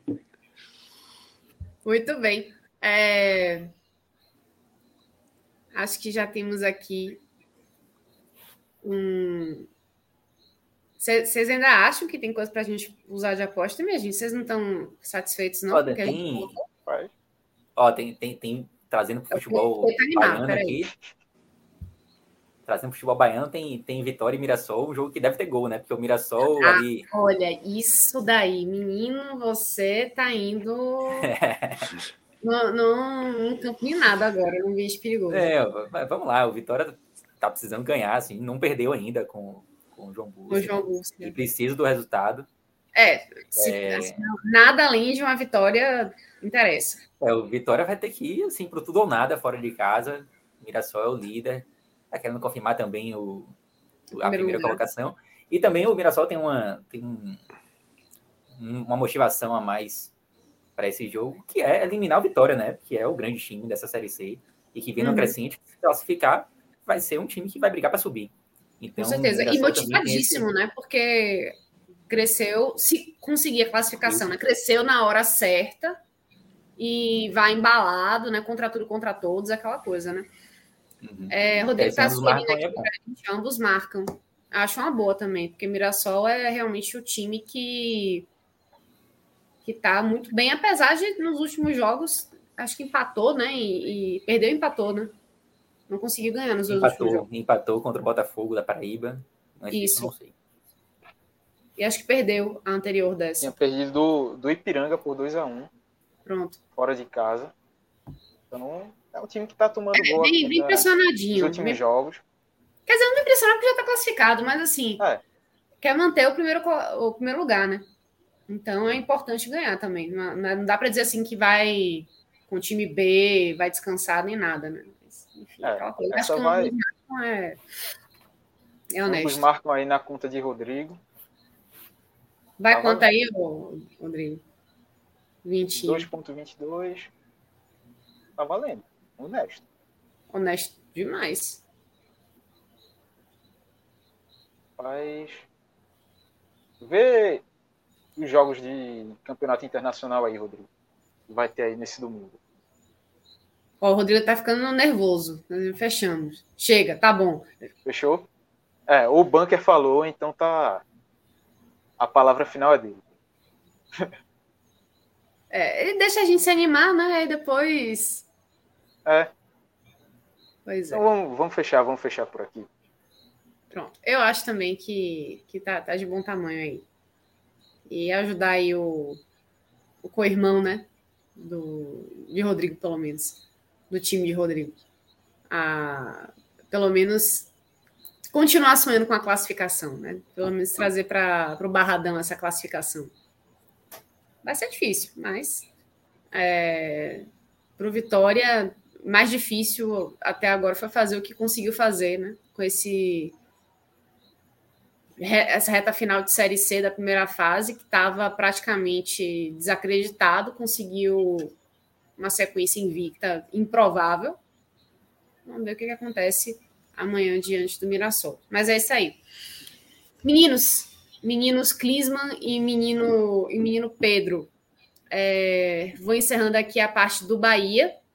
Menino Clisman acho que continua no Ceará, é isso mesmo? Na verdade, eu, na verdade, eu continuo na, nos bastidores. Ah, você vai sumir bastidores. Você vai isso. sumir, então, completamente. Pronto, então ele vai sumir das análises e voltar para o mundo dos bastidores, ficar apenas lá. É, Pedro se despede também. E aí eu começo Valeu. com o Léo, enquanto Minhoca não chega. Já está chegando também. Mas vamos lá, vamos falar desse Ceará. Meninos, muito obrigada aí pela participação. Valeu, Valeu pessoal. Galera. Até a próxima. Valeu. E, Léo, vamos para a segunda parte dessa nossa live, dessa nossa, desse nosso telecast, que é para falar desse empate né, em um a um do, do Ceará, né, que conseguiu empatar com o Botafogo, jogando fora de casa. É...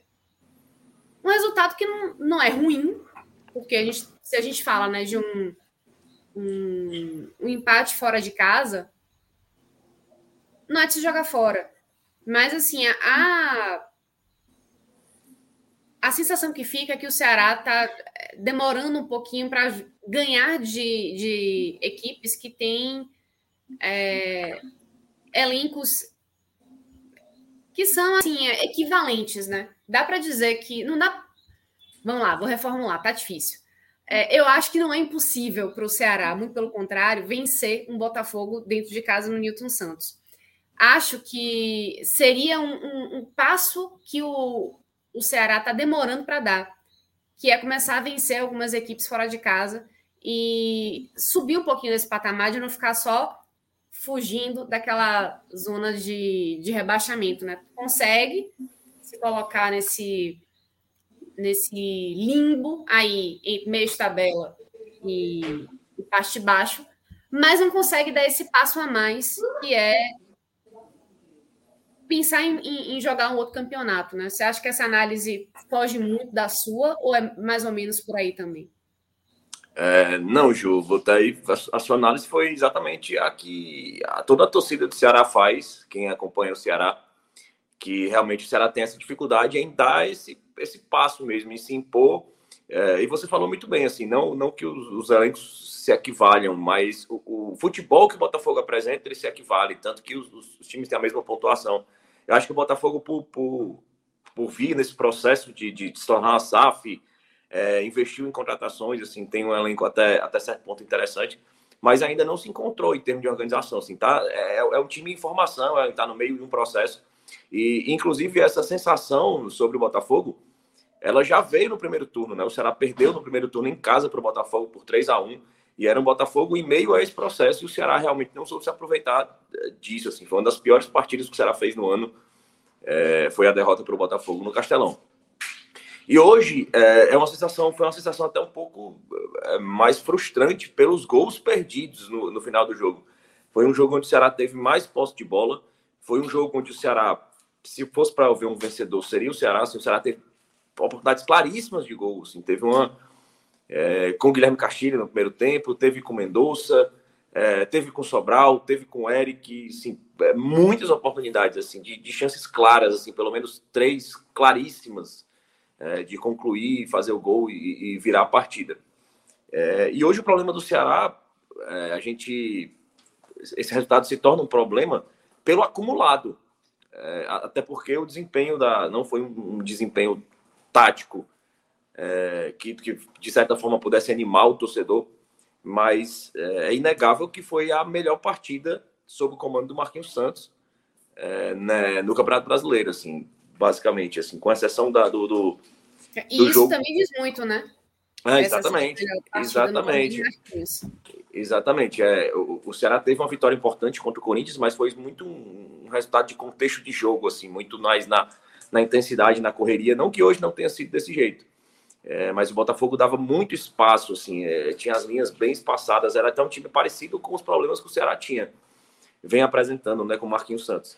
Então o Ceará, desde o começo do jogo, é, não, não com tanta imposição, mas com mais posse de bola, o Ceará conseguiu, de certa forma, jogar um futebol mais interessante.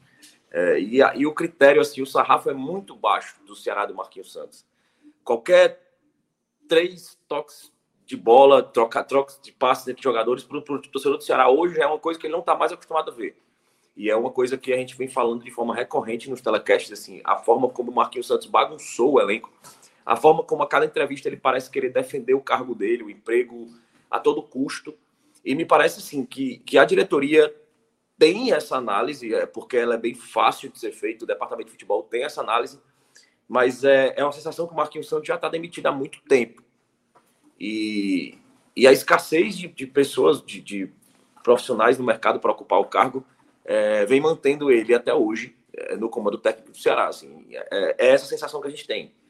É porque nenhum torcedor, assim, ninguém, não é possível acreditar que um departamento de futebol esteja vendo é, esse futebol apresentado pelo time do Marquinhos Santos, assim, sem qualquer evolução, sem qualquer padrão tático. A leitura de jogo é ruim, ele mexe mal e continua mexendo mal. Assim, hoje ele hoje eh, teve, ainda teve a infelicidade de dois jogadores lesionados e, e, é uma recorrência acima do normal de lesões musculares no Ceará.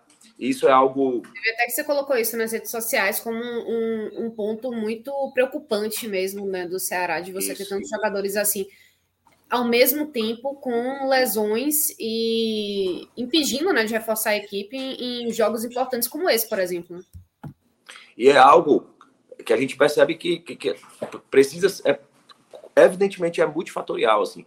O gramado do Castelão é um fator, é, a, a diretoria atribui a, a, um erro de planejamento feito no começo da temporada com o Thiago Nunes, é, é esse excesso de lesões que melhoraram com o tempo, mas agora as lesões elas são de cunho muscular e, e a infelicidade ela fica mais evidente porque o Ceará fez três contratações na janela de contratações. Assim, das três, duas se lesionaram. É, o Diego Rigonato no jogo no jogo contra o São Paulo, com poucos minutos de jogo, que era um jogador interessante, que vinha agradando a torcida, vinha jogando bem, vinha dando um perfil, uma dinâmica diferente que o Ceará precisava e não tinha. E, e hoje o John Vasquez, que foi a contratação é, é de um ponta que o Ceará necessitava, precisava para ter no elenco. E, e hoje o John Vasquez se lesionou. Mas é, o Marquinhos, ele hoje, falando sobre essa infelicidade dele mexer, a infelicidade nas entrevistas, é, hoje, o pré-jogo, ele deu entrevista falando que o Ceará tá, estar dividindo as atenções com outras competições faz o Ceará, é o que impediu o Ceará de descolar da parte de baixo da tabela.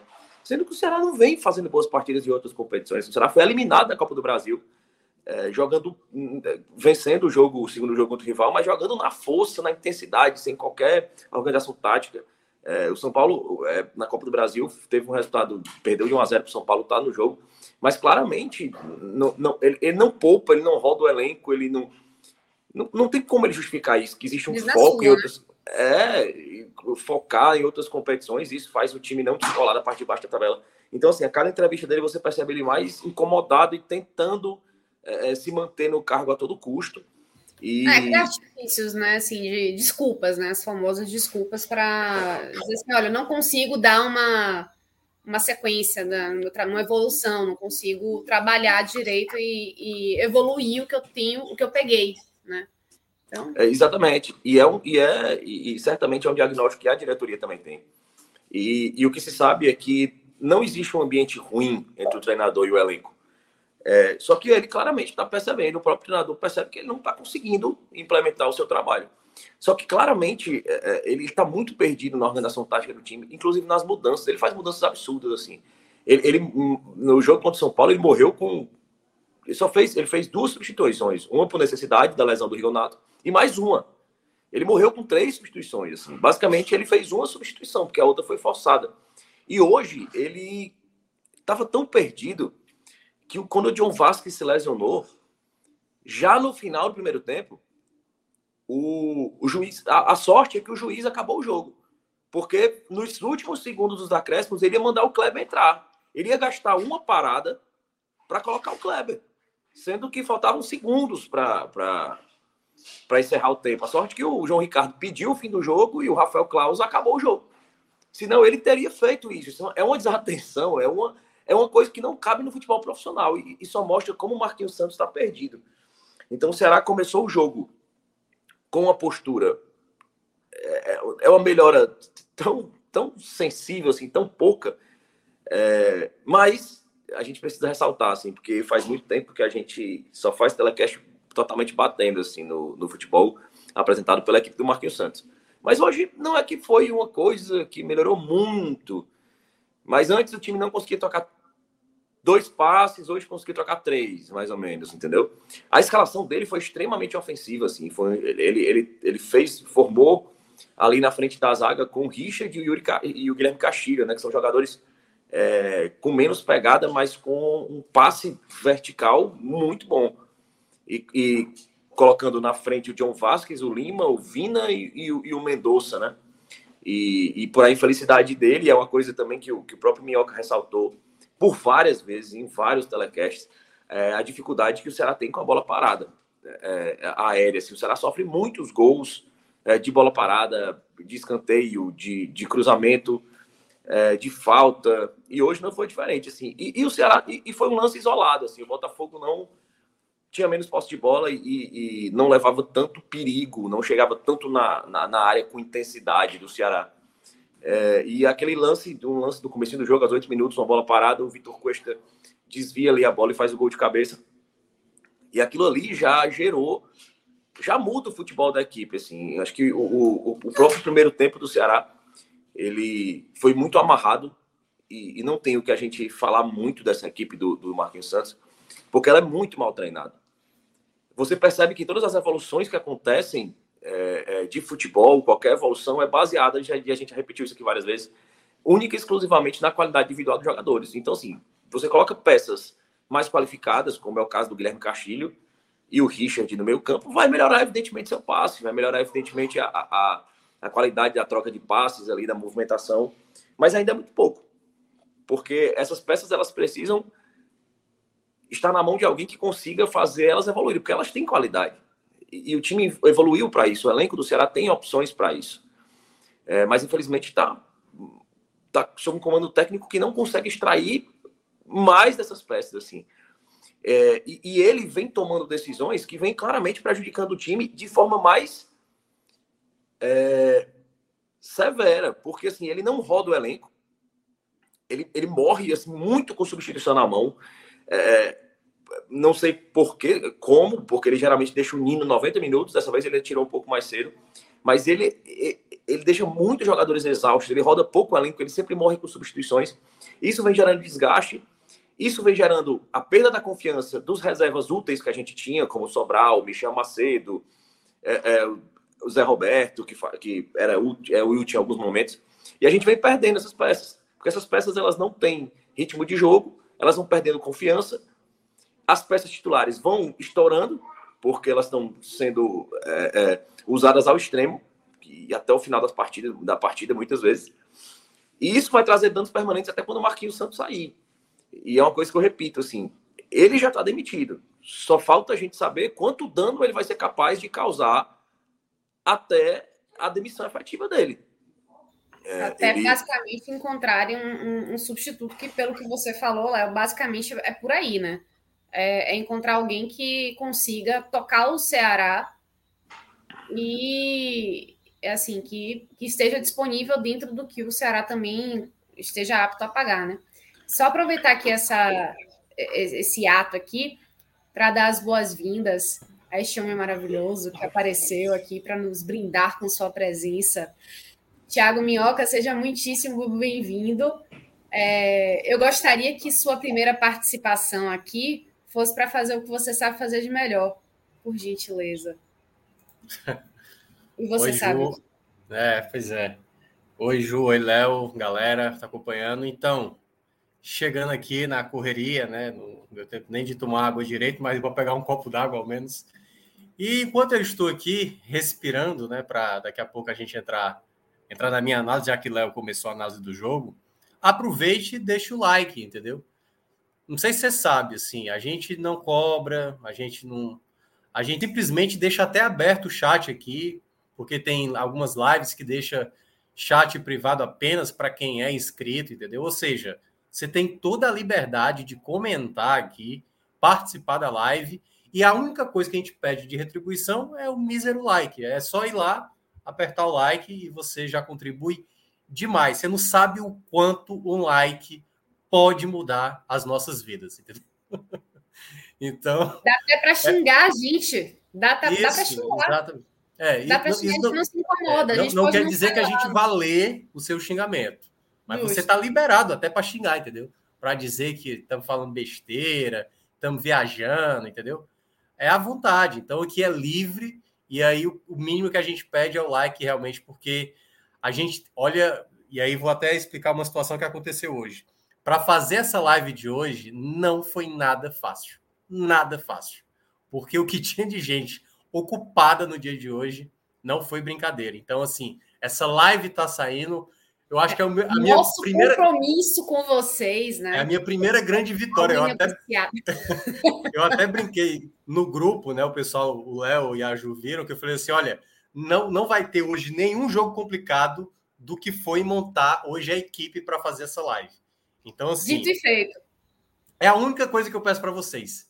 Por favor, deixem o like. Estou mendigando aqui o like, só para realmente me deixar um pouco mais aliviado com o dia de hoje, que não foi nada fácil. Fui para a rádio, estou aqui, nem comi ainda, mas é isso. Deixa eu vou aumentar, eu vou, eu vou aumentar a pressão, Minhoca. Eu passei a noite, a madrugada no treinamento. Via, tava em Fortaleza, peguei a estrada, peguei a, a, internet, eu mudei minha internet móvel, tá muito boa. E consegui ver, cara, parte, sim, os primeiros 15 minutos do jogo no carro, na internet, assim, com, no suporte, é. assim, lógico, não com a mesma atenção, mas depois revi os primeiros minutos do jogo. Mas tô caindo mesmo de sono, literalmente. Pior que naquele dia. então Mas deixa é o like cara. aí, pessoal. Valoriza aí a noite, a noite claro. Verdade. Léo, você tem ainda alguma coisa a acrescentar na sua, na sua análise? Ah, não, mas basicamente é, era sobre isso, assim, sobre a falta de evolução, e claramente a diretoria do Ceará já fez esse diagnóstico, e realmente a dificuldade do mercado faz a manutenção do, do, do Marquinhos Santos, assim. É, o Ceará queria muito contar com. É, é um desejo do Ceará contar com um nome de peso para substituir ele. Assim, o Ceará é, no, viu como uma oportunidade na época do Dorival. Assim, não foi, não era um nome é, é simples para vir, mas foi uma oportunidade que o mercado deu e deu muito certo. Então o Ceará identificou que precisa de um nome de peso para esse elenco. E, e os nomes possíveis nesse momento, eles são nomes que são menores que o elenco. Os nomes que poderiam vir, eles, o Ceará analisa que eles são menores que o elenco. É, o elenco queria o Enderson, só que a rejeição foi muito grande e o Enderson, o próprio Enderson sentiu isso e, e achou melhor não vir. E ele, e segundo é, é, informações de quem participou da negociação, o próprio Enderson falou: eu preciso voltar ao Ceará um dia para reparar o meu erro de sair naquela época, mas esse não é o momento, assim, a pressão está muito grande. O Carilli se assustou também com a repercussão negativa, então a, a, as redes sociais influenciaram muito nessa decisão. Então o, o clube identifica que precisa de um nome de peso, tanto para o perfil do elenco. O elenco se manifesta muito em relação a isso, que não quer um treinador com, com um jogo reativo, é, que quer um treinador que jogue de forma ofensiva, porque a, o elenco entende que a característica do, do elenco é, é desse sentido.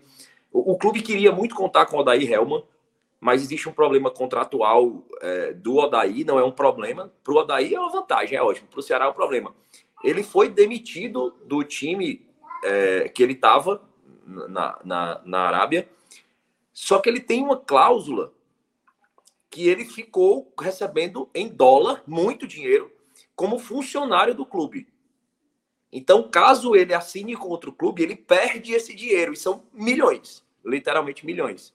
Então, é uma impressão que o Odaí só voltaria ao mercado se algum clube cobrisse esse valor. Olha, esse que tu vai perder lá, vou te dar aqui. Então, isso é muito o motivo pelo qual o Odaí não quer assumir um trabalho no Brasil. É, existe essa questão da multa. Mas era o nome que o Ceará queria contar demais. É, é, era o nome, era o primeiro nome da, da lista do Ceará. É, então, assim, mas vai chegar um momento que a pressão ela, ela vai ficar insustentável. E, e, é como se o Ceará estivesse sempre esperando alguém cair. É, o do Curitiba, ou do Cuiabá, é, que foi do Curitiba que já foi sondado em outros momentos. Então, assim, é, um, é isso. Mas mesmo analis e, e continuando analisando que eles são nomes que não têm o tamanho que o clube espera e que o clube acha que é o ideal para esse momento.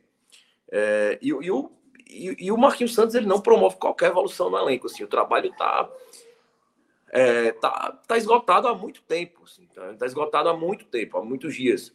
E hoje não foi uma das piores partidas, assim, porque o próprio Botafogo, como a gente já mencionou, é um time que cede espaço, é um time ainda em construção.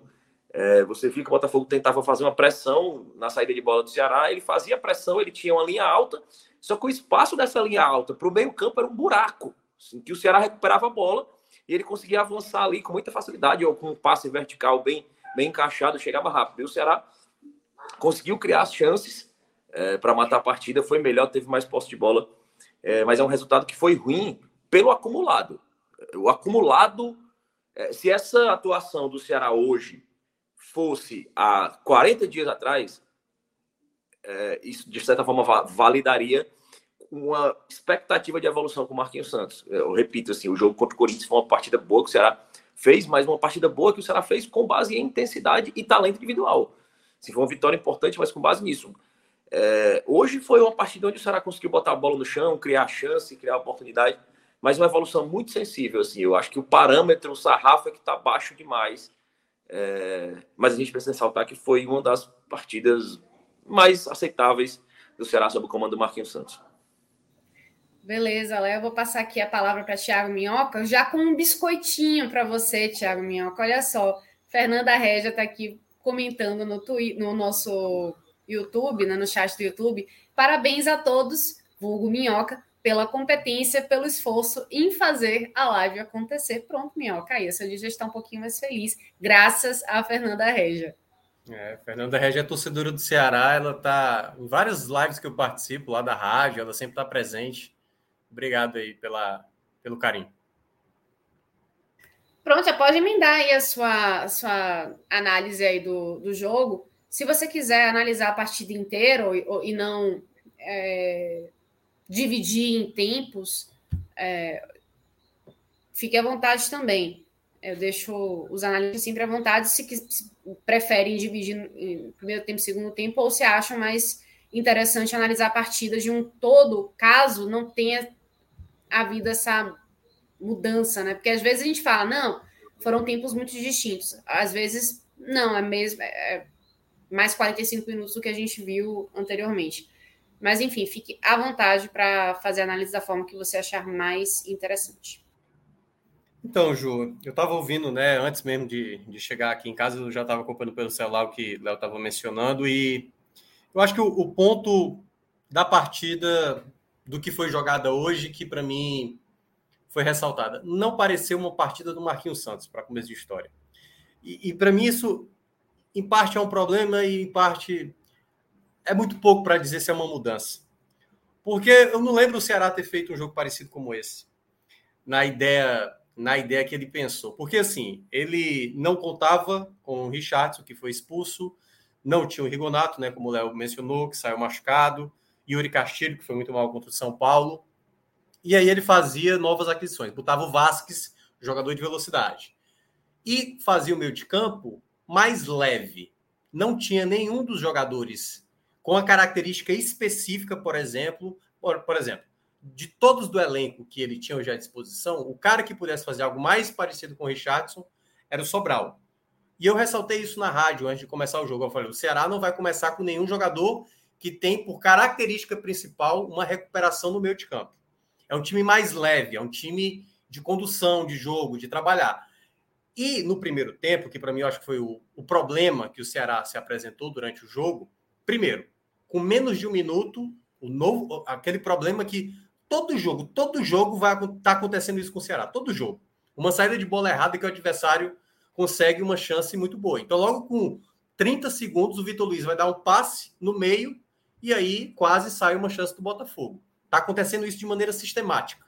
Ou seja, é um treinador que não ainda não está conseguindo trabalhar essa saída de bola, certo? Dois meses de trabalho e ele não conseguiu melhorar isso. O outro ponto, que foi o que o Léo mencionou e que a gente já vem falando há um bom tempo, Bola parada defensiva. Aconteceu uma falta ali, a bola foi alçada na área, deu uma resvalada ali na cabeça do Cuesta e gol, assim. Aí o pessoal pode falar, ah, falha do João Ricardo, falha que deixaram subir. Mas, é, em resumo, é uma bola parada que o Ceará não consegue tirar, né? Já aconteceu. E olha que isso acontecia até na época de Dorival. Porque, assim, com o Dorival, já era algo a se corrigir, porque ele tinha tomado contra Flamengo, tinha tomado é, em outros jogos. Mas com o Marquinhos, isso praticamente tem se tornado uma situação meio que corriqueira. Mesmo, mesmo quando não acontece gol. Mesmo quando não acontece gol. Até cheguei a citar o primeiro tempo de São Paulo, se ganhou uma bola aérea. Uma bola aérea. Todas as outras era sempre o jogador de São Paulo que ganhava nesse jogo aéreo. Então ele precisa ainda corrigir isso. Eu sempre vou ressaltar, porque por mais que tenha resultados positivos que vão ser importantes, seja uma classificação contra São Paulo, seja uma vitória na Série A, seja é, alguma outra situação que possa beneficiar o próprio clube, mas a gente não pode esquecer isso, porque isso no médio e longo prazo, isso custa um preço. Todas as equipes, o próprio Rogério Senni, por exemplo, na, na coletiva do jogo passado, ele falou: o grande problema nosso foi que as nossas batidas não foram das melhores, porque de fato todas as bolas, basicamente no primeiro tempo, quem prevalecia era o São Paulo. Então esses são pontos que foram mais alarmantes. E aí eu vou considerar um outro problema que eu vi no primeiro tempo do Ceará. Claro que também teve coisas boas, mas eu estou elencando primeiro os problemas. Com esse time de formato mais leve, sem muita pegada no meio de campo, deu para ver muitos jogadores com característica, como o Léo estava mencionando, ofensiva. Então o Nino pegava a bola, partia. É, Vitor Luiz partia. O Richard, que era o primeiro volante, ele chegava mais ao ataque. E o Botafogo, quando tinha a recuperação da bola, o Botafogo, além de conseguir conduzir a bola com muita liberdade no meio de campo, o contra-ataque do Botafogo era muito, era a defesa do Ceará muito exposta. Por um determinado momento, me fez lembrar até o, o Fortaleza do Voivoda em termos defensivos, que é um time que se lança e gera muito espaço no contra-ataque. Então, quando eu olhava ali no primeiro tempo, o Ceará perdendo por 1 a 0, o time até tinha chegadas ao ataque, principalmente pelo lado direito, utilizando muito Vasquez, que fez um bom primeiro tempo, foi a, acho que a principal peça do Ceará no primeiro tempo. Ele estava dando boa continuidade, juntamente com o apoio do Nino, mas quando perdia a bola, o Botafogo tinha muito campo para trabalhar, muito campo mesmo. Então, o Erisson, que é um jogador muito chato, né? Acho que o único jogador que conseguiu ter um embate melhor com o Erisson foi o Luiz Otávio, que prevaleceu em algumas jogadas. Estava é, com dificuldade. Você não tinha aquele jogador que se impusesse no meio de campo, recuperasse bola. E eu até acho que quem deveria ter começado era o Sobral mesmo. Sempre estou ressaltando. O Sobral talvez não seja a sua melhor fase, está vivendo uma péssima fase, mas o Sobral é um jogador de recuperação de bola. Você precisa ter equilíbrio. Eu não vi o Ceará no primeiro tempo tendo equilibrado. E é o outro problema foi porque quando ele, ele esboçou essa equipe tomando o gol primeiramente, foi preciso ter uma lesão de um jogador para ele meio que corrigir o problema. Porque assim, o Vina, teoricamente, era esse falso 9. Só que o Vina estava longe da área. O Vina estava pegando bola lá na linha dos volantes. E ficava o Medoça tendo que disputar com o Cuesta. Teve uma bola que foi muito bem metida, acho que pelo. Acho que foi pelo Nino, se eu não me engano, ou foi pelo Vasquez, que ele recebeu em meio a dois zagueiros. Não é lance para o Medoça. O Medoça não é jogador para ficar trombando com o zagueiro dentro da área. O Medoça é um jogador de profundidade, é um jogador de bola enfiada, velocidade. E aí ficava ali claramente o jogo do primeiro tempo pedindo um centroavante.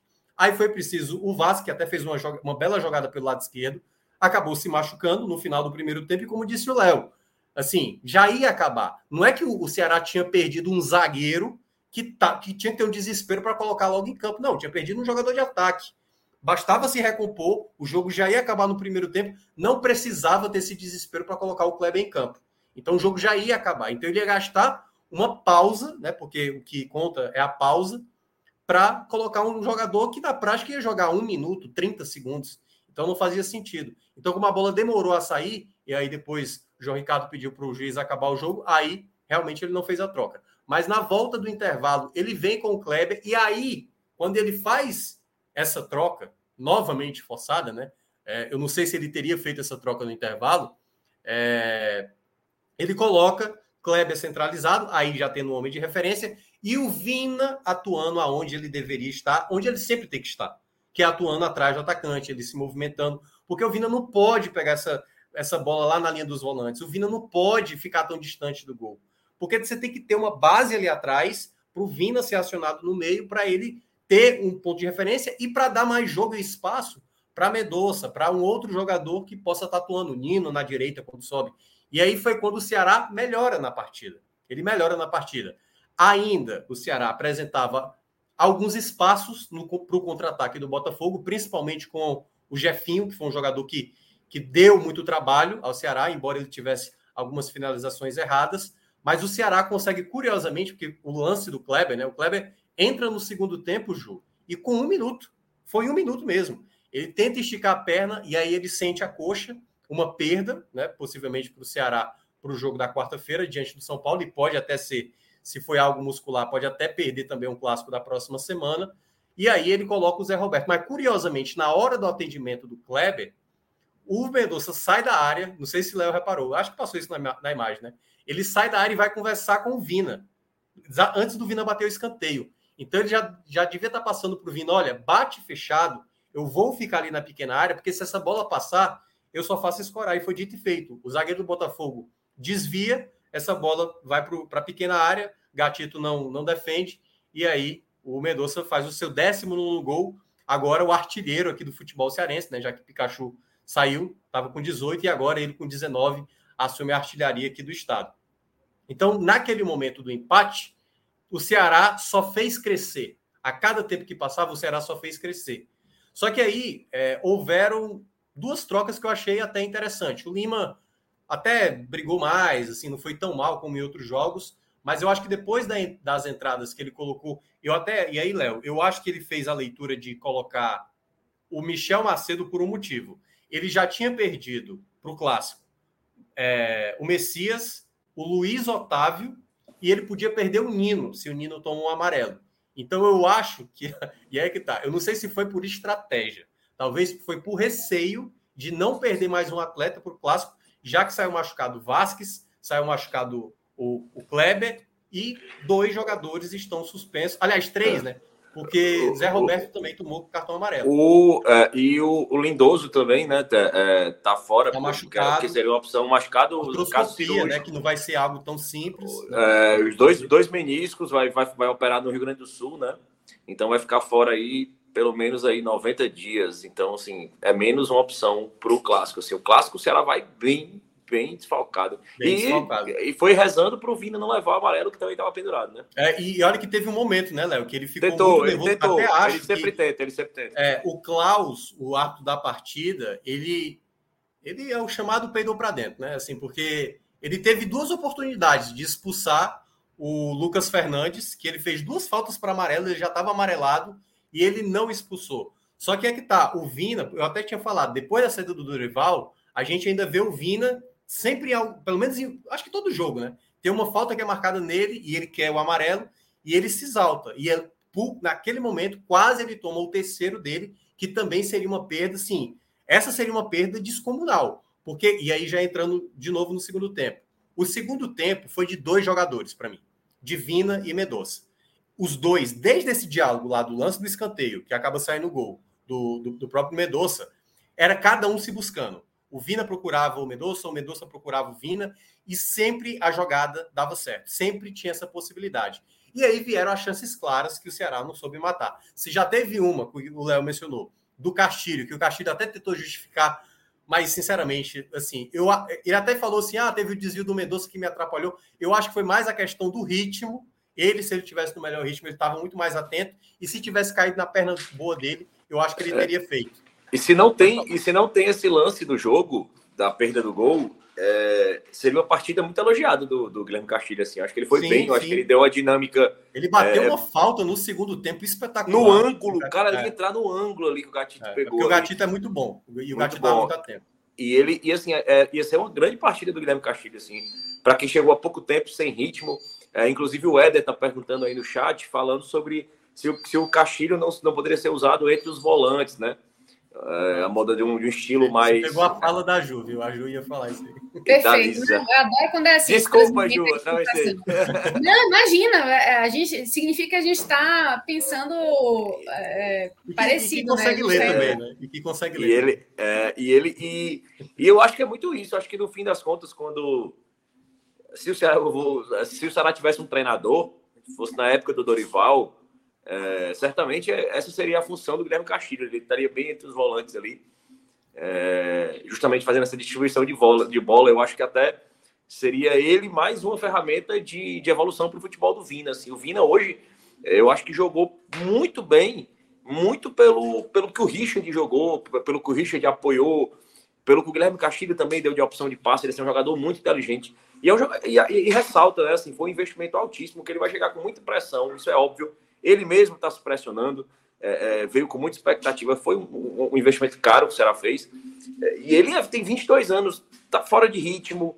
É um jogador que tem muito potencial, mas ainda está em evolução. Então, acho que precisa ser trabalhado com, com, com muito cuidado. Pois é. E aí, né, para fechar essa análise do, do jogo, é, a gente viu no segundo tempo uma trocação. Só que era uma trocação onde o Ceará sabia atacar e o Botafogo não. Porque, como eu estava dizendo, não eram duas equipes que sabiam se defender. Na verdade, sabiam atacar, sabiam subir para o ataque. E aí era tanto chance de um lado e chance do outro, mas a, a, do Ceará era muito mais consistente. Das chances perdidas, a que eu fiquei mais impressionado foi a do Sobral, assim. Porque o Sobral recebeu uma bola limpa mesmo, assim, sabe?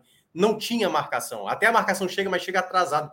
Mas o Sobral pegou muito mal, muito mal nessa bola. Ela veio de frente, ele do gol, tudo bem que o goleiro já estava saindo ali um pouco, mas ele, assim, ele pegou tão mal na bola, tão mal na bola, que foi para mim a mais absurda dos 90 minutos. Porque a outra possibilidade que teve, que foi também real, né? Teve uma que foi um escanteio batido pelo Vina, que o, o Eric pegou ali no chute, mas. E teve uma outra que ele limpou também para a esquerda, o Eric bateu. Só que assim, o do Eric eu espero isso, entendeu? O Eric não é um bom finalizador.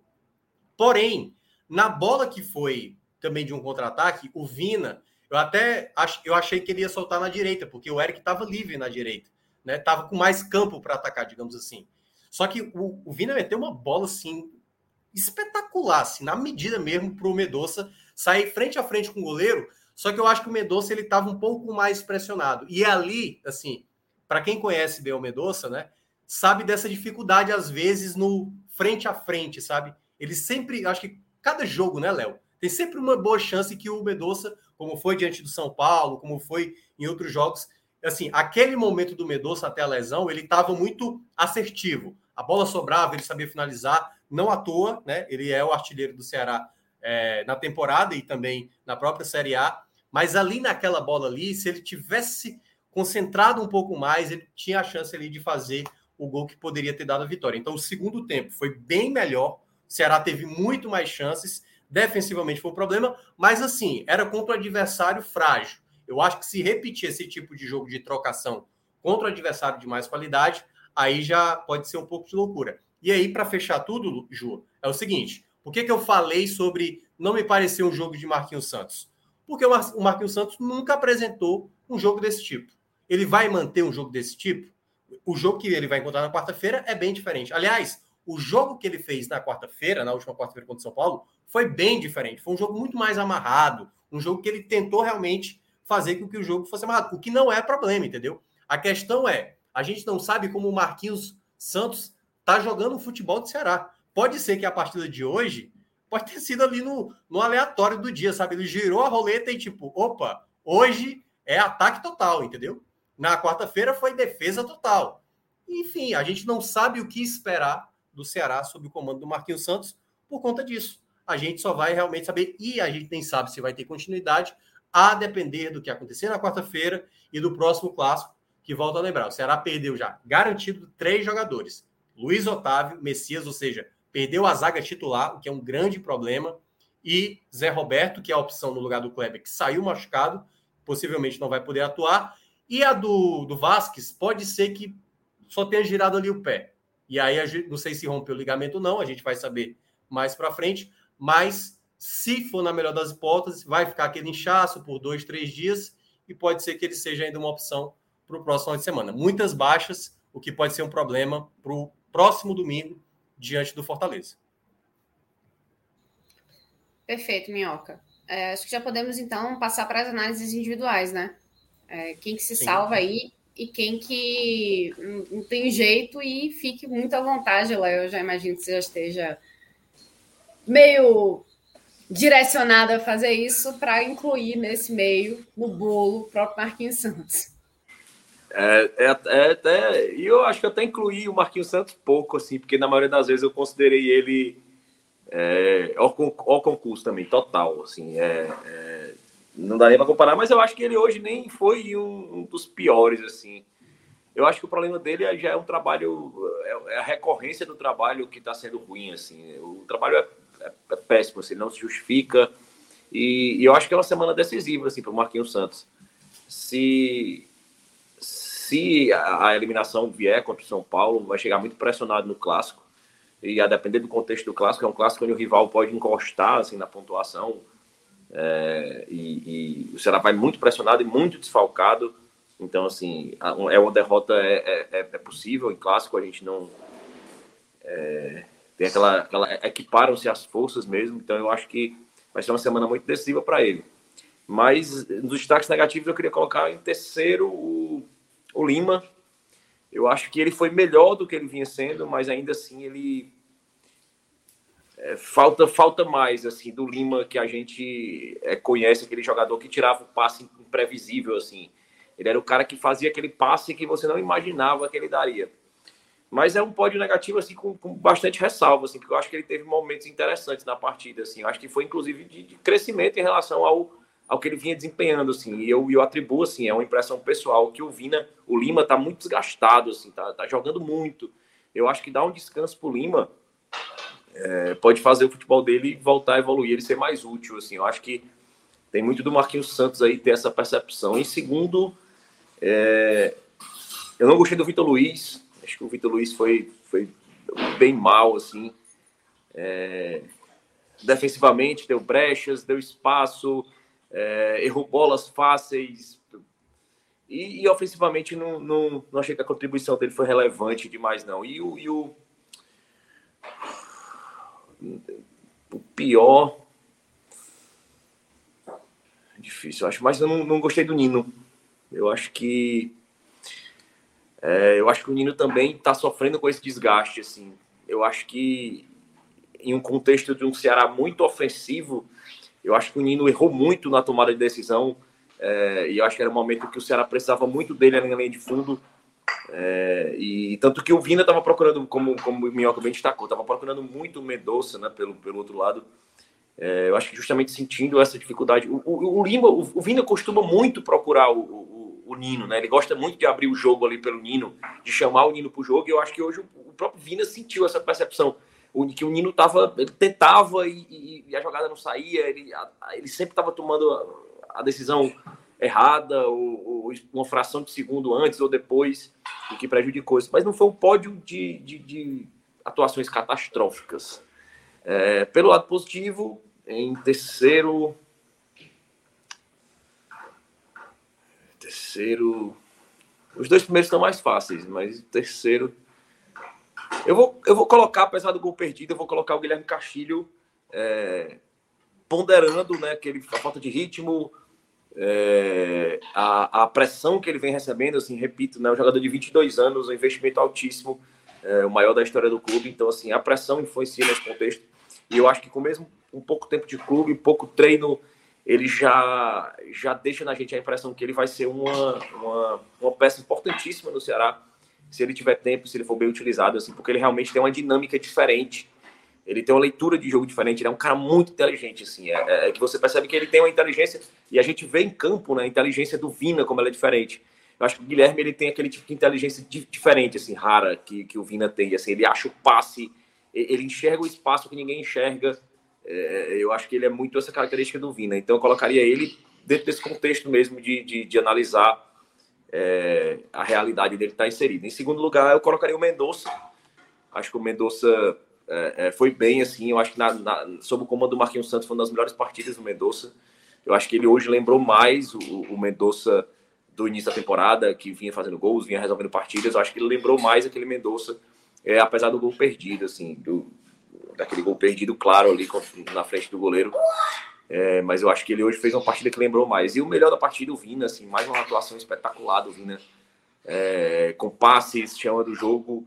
E, e apesar da, da, da escolha do, do, do Marquinhos Santos de colocar o Vina como nove, mais uma vez, insistindo nesse erro. Só que era, era na escalação, teoricamente, era um falso nove, mas quando a, a bola rolou, como o Minhoca bem destacou, o Vina vinha lá atrás buscar a bola, assim, muito próximo dos volantes. Mas no segundo tempo, ele, a, naturalmente, após a lesão, ele foi se reajustando o posicionamento e o Vina foi recuado ali um pouco mais para trás e você viu o futebol crescer, especial no segundo tempo, né? O Vina ele achou espaço, ele distribuiu o jogo, ele dialogou bem com o Mendonça. Então, para mim, o Vina foi o melhor da partida pelo Ceará. Muito bem, muito bem. Vou trazer aqui um comentário que eu acho interessante para o debate, né? Evely Silva colocando aqui, muito interessantes canais e a imprensa só colocam na conta do Marquinhos as derrotas quando o time ganha ou joga bem, acreditam aos jogadores e aí não levam em conta o técnico. É, não foi o que a gente falou aqui, viu, Evely? Foi uma questão assim, quando a gente tem que colocar em, em, em na análise que quando o time ganha, não necessariamente é por um futebol bem feito, por um trabalho de um treinador. Às vezes você ganha num pênalti que você encontrou, numa bola que entrou, numa bola que achou, num gol contra. É vitória igual. Daí a dizer que a vitória foi acreditada a um treinador, não necessariamente. Então, o que a gente coloca aqui é que o Marquinhos Santos teve vitórias importantes, como a do Corinthians, que o próprio Léo colocou, mas não necessariamente isso dá a ele um, um credenciamento para dizer que ele está melhorando o futebol do Ceará a ponto de dizer agora o Ceará tem um padrão de jogo X, Y, Z, a gente começa a perceber que tem uma, uma cara diferente. Aliás, é... Vou falar. Posso ir? Não, é porque é o seguinte: quando o Ceará venceu do Havaí por 1 a 0 eu não sei se a Evelyn, enfim, Silva acompanhou a nossa live, mas naquele jogo, por exemplo, eu disse que o Ceará jogou muito mal. O Ceará não mereceu aquela vitória. Então não é o fato de ter o resultado, seja positivo ou negativo. Por exemplo, o Marquinhos Santos poderia estar muito bem de desempenho e tá quatro jogos sem ganhar, e eu poderia estar dizendo aqui, o Marquinhos Santos está fazendo o time jogar. Mas o que eu ressaltei, que a pessoa prestou atenção, é que o Ceará está com dificuldade na bola parada, todo jogo está sofrendo na bola parada defensiva. O Ceará, todo jogo, quando vai sair com a bola, está sempre entregando a bola para alguém. Quem é que tem que resolver isso? Para mim é o treinador. Porque, e, e, quando eu digo isso, por exemplo, eu poderia estar dizendo, ah, o Vitor Luiz está errando na saída de bola. Não, o Vitor Luiz está com problema. Como eu falei hoje, por exemplo, o Sobral está jogando mal. O Sobral perdeu um gol inacreditável. Isso é que eu estou ressaltando. Mas a partir do momento que é uma saída de, de bola errada do Richardson, do Vitor Luiz, do Messias, do Luiz Otávio. Isso não parece um problema do treinador, que está com o seu time sem saber acertar passe. Então, para mim, está muito claro o que, é de, o que é separar o desempenho, queira ou não, é responsabilidade do técnico, o desempenho, como se movimenta, como se posiciona, do que o resultado. Porque o resultado, às vezes você precisa nem jogar para ter o resultado. Você pode até ganhar uma partida sem fazer nada na partida. Ontem, por exemplo, o Náutico, que eu fiz a apresentação, o Náutico, por exemplo, estava levando um empate no lucro. E poderia até ter vencido, curiosamente. Teve uma bola lá até para abrir o placar e não fez, entendeu? E mesmo assim, o trabalho lá do Elano é péssimo. É péssimo não, isso aí. É, mas é, é o que eu tô falando. Ela falou sobre a convicção no que se fala. Se tem uma coisa que a gente tem convicção, é falar sobre o trabalho do Marquinhos Santos, que a gente faz sempre. É, ter convicção é, é analisar de forma coerente de acordo com o que está existindo. Ela, ela até complementou o comentário dizendo que o Ceará fez uma excelente partida contra o Corinthians. O Ceará não fez uma excelente partida contra o Corinthians. Qual foi o dos três gols que surgiu de uma jogada trabalhada? Nenhum dos três surgiu de uma jogada trabalhada. Foi um, um chute de Bruno Pacheco com uma felicidade Só rara. A do Vina para o gol uma... do Kleber. Foi, né? a do Vina, mas já com a partida no final, já ganhando, já foi de virada. O outro foi uma bola que sobrou, o Vina acertou um chute no contra o Havaí foi a mesma coisa, uma bola, bola parada, um chutaço. Qual foi a jogada que o Ceará construiu sob o comando do Marquinhos Santos? Eu fiz, é, eu fiz, eu fiz o levantamento, Léo, só para contribuir ainda com isso que você está falando, até com o Lucas Mota, né? O Ceará agora chegou ao 15 gol em 15 jogos com o Marquinhos. É a média de um gol por jogo. É por volta de 45% menos do que fazia na época do Dorival. Tudo bem, aí você pode dizer, ah, mas pegou Laguaira, pegou Cabadeiro, mesmo você tirando essas partidas consideráveis tranquila, o Ceará meteu três no Palmeiras lá no Aliança, pô. meteu dois no Flamengo, praticamente todo despedaçado. O Ceará de hoje tem muita dificuldade, precisa é. depender de, de atletas em campo. Peças Exatamente. Para mudar. Então, assim, é muito nítido isso. E, é, e isso que ela mencionou, ah, mas tem outros 19 times que também têm problemas. Exatamente. E aí, por isso mesmo, por ter problema, você vai se acomodar. Ah, não, meu time tá tão, tão mal quanto os outros, então tá tudo bem, deixa o técnico. Se por acaso cair para zona de rebaixamento e for rebaixado, faz parte também, porque tem outros times também tão mal quanto. Você precisa melhorar daquilo que você tem, mesmo você tendo em alguns, em algumas, alguns jogadores, como por exemplo Sobral. Eu considero Sobral um bom jogador, mas não está numa boa fase. E eu, eu cheguei até a falar, eu teria entrado com Sobral, mesmo Sobral não, não merecendo ser titular, mas é mais pela característica. Mas é, é só uma questão de não ficar preso ao resultado, entendeu? Não é porque ganharia que estaria maravilhas, que todo mundo está bem, muito menos o fato de perder que está horroroso. Mas tem os problemas que estão se arrastando a cada jogo. Não à toa, eu e o Léo falamos aqui. Essa é. foi a melhor partida sob o comando do Marquinhos. E as, então, partidas, e, e, as partidas que ela citou como grandes partidas, segundo tempo contra o Palmeiras, todas elas foram exatamente nesse contexto que a gente citou, onde o, o time foi para a bafa, os jogadores foram para a intensidade, para a correria, usando talento individual. Não, foi, não foram recortes de, de, de, futebol onde o Ceará propôs jogo, onde o treinador, peraí, ó, vamos, tá vendo que o espaço está sendo criado aqui, vamos trabalhar a bola longa, o Mendonça vai fazendo facão aqui em diagonal. Não foi uma construção tática. Isso é, é evidente, é claríssimo. É. Não houve, inclusive, quando a gente citou aqui, na vitória contra o Textão na Bolívia, a gente citou que o Marquinhos Santos foi diretamente responsável pela vitória. Pela coragem dele de, com o jogador ali no final, colocar um atacante. E foi, foi premiado com o gol da vitória ali no final, do Zé Roberto, assim, a coragem dele. E, tem, e já chegou o momento de a gente citar que o treinador foi fundamental para a obtenção do resultado. O que não é esses, todos esses casos que ela citou: Palmeiras, Corinthians, é. o, o, tempo contra o Palmeiras, é, é, o jogo do Corinthians. Eu acho que foram recortes de partida muito particulares. A partida contra o Havaí, o time ganhou horrível, o time jogou muito mal.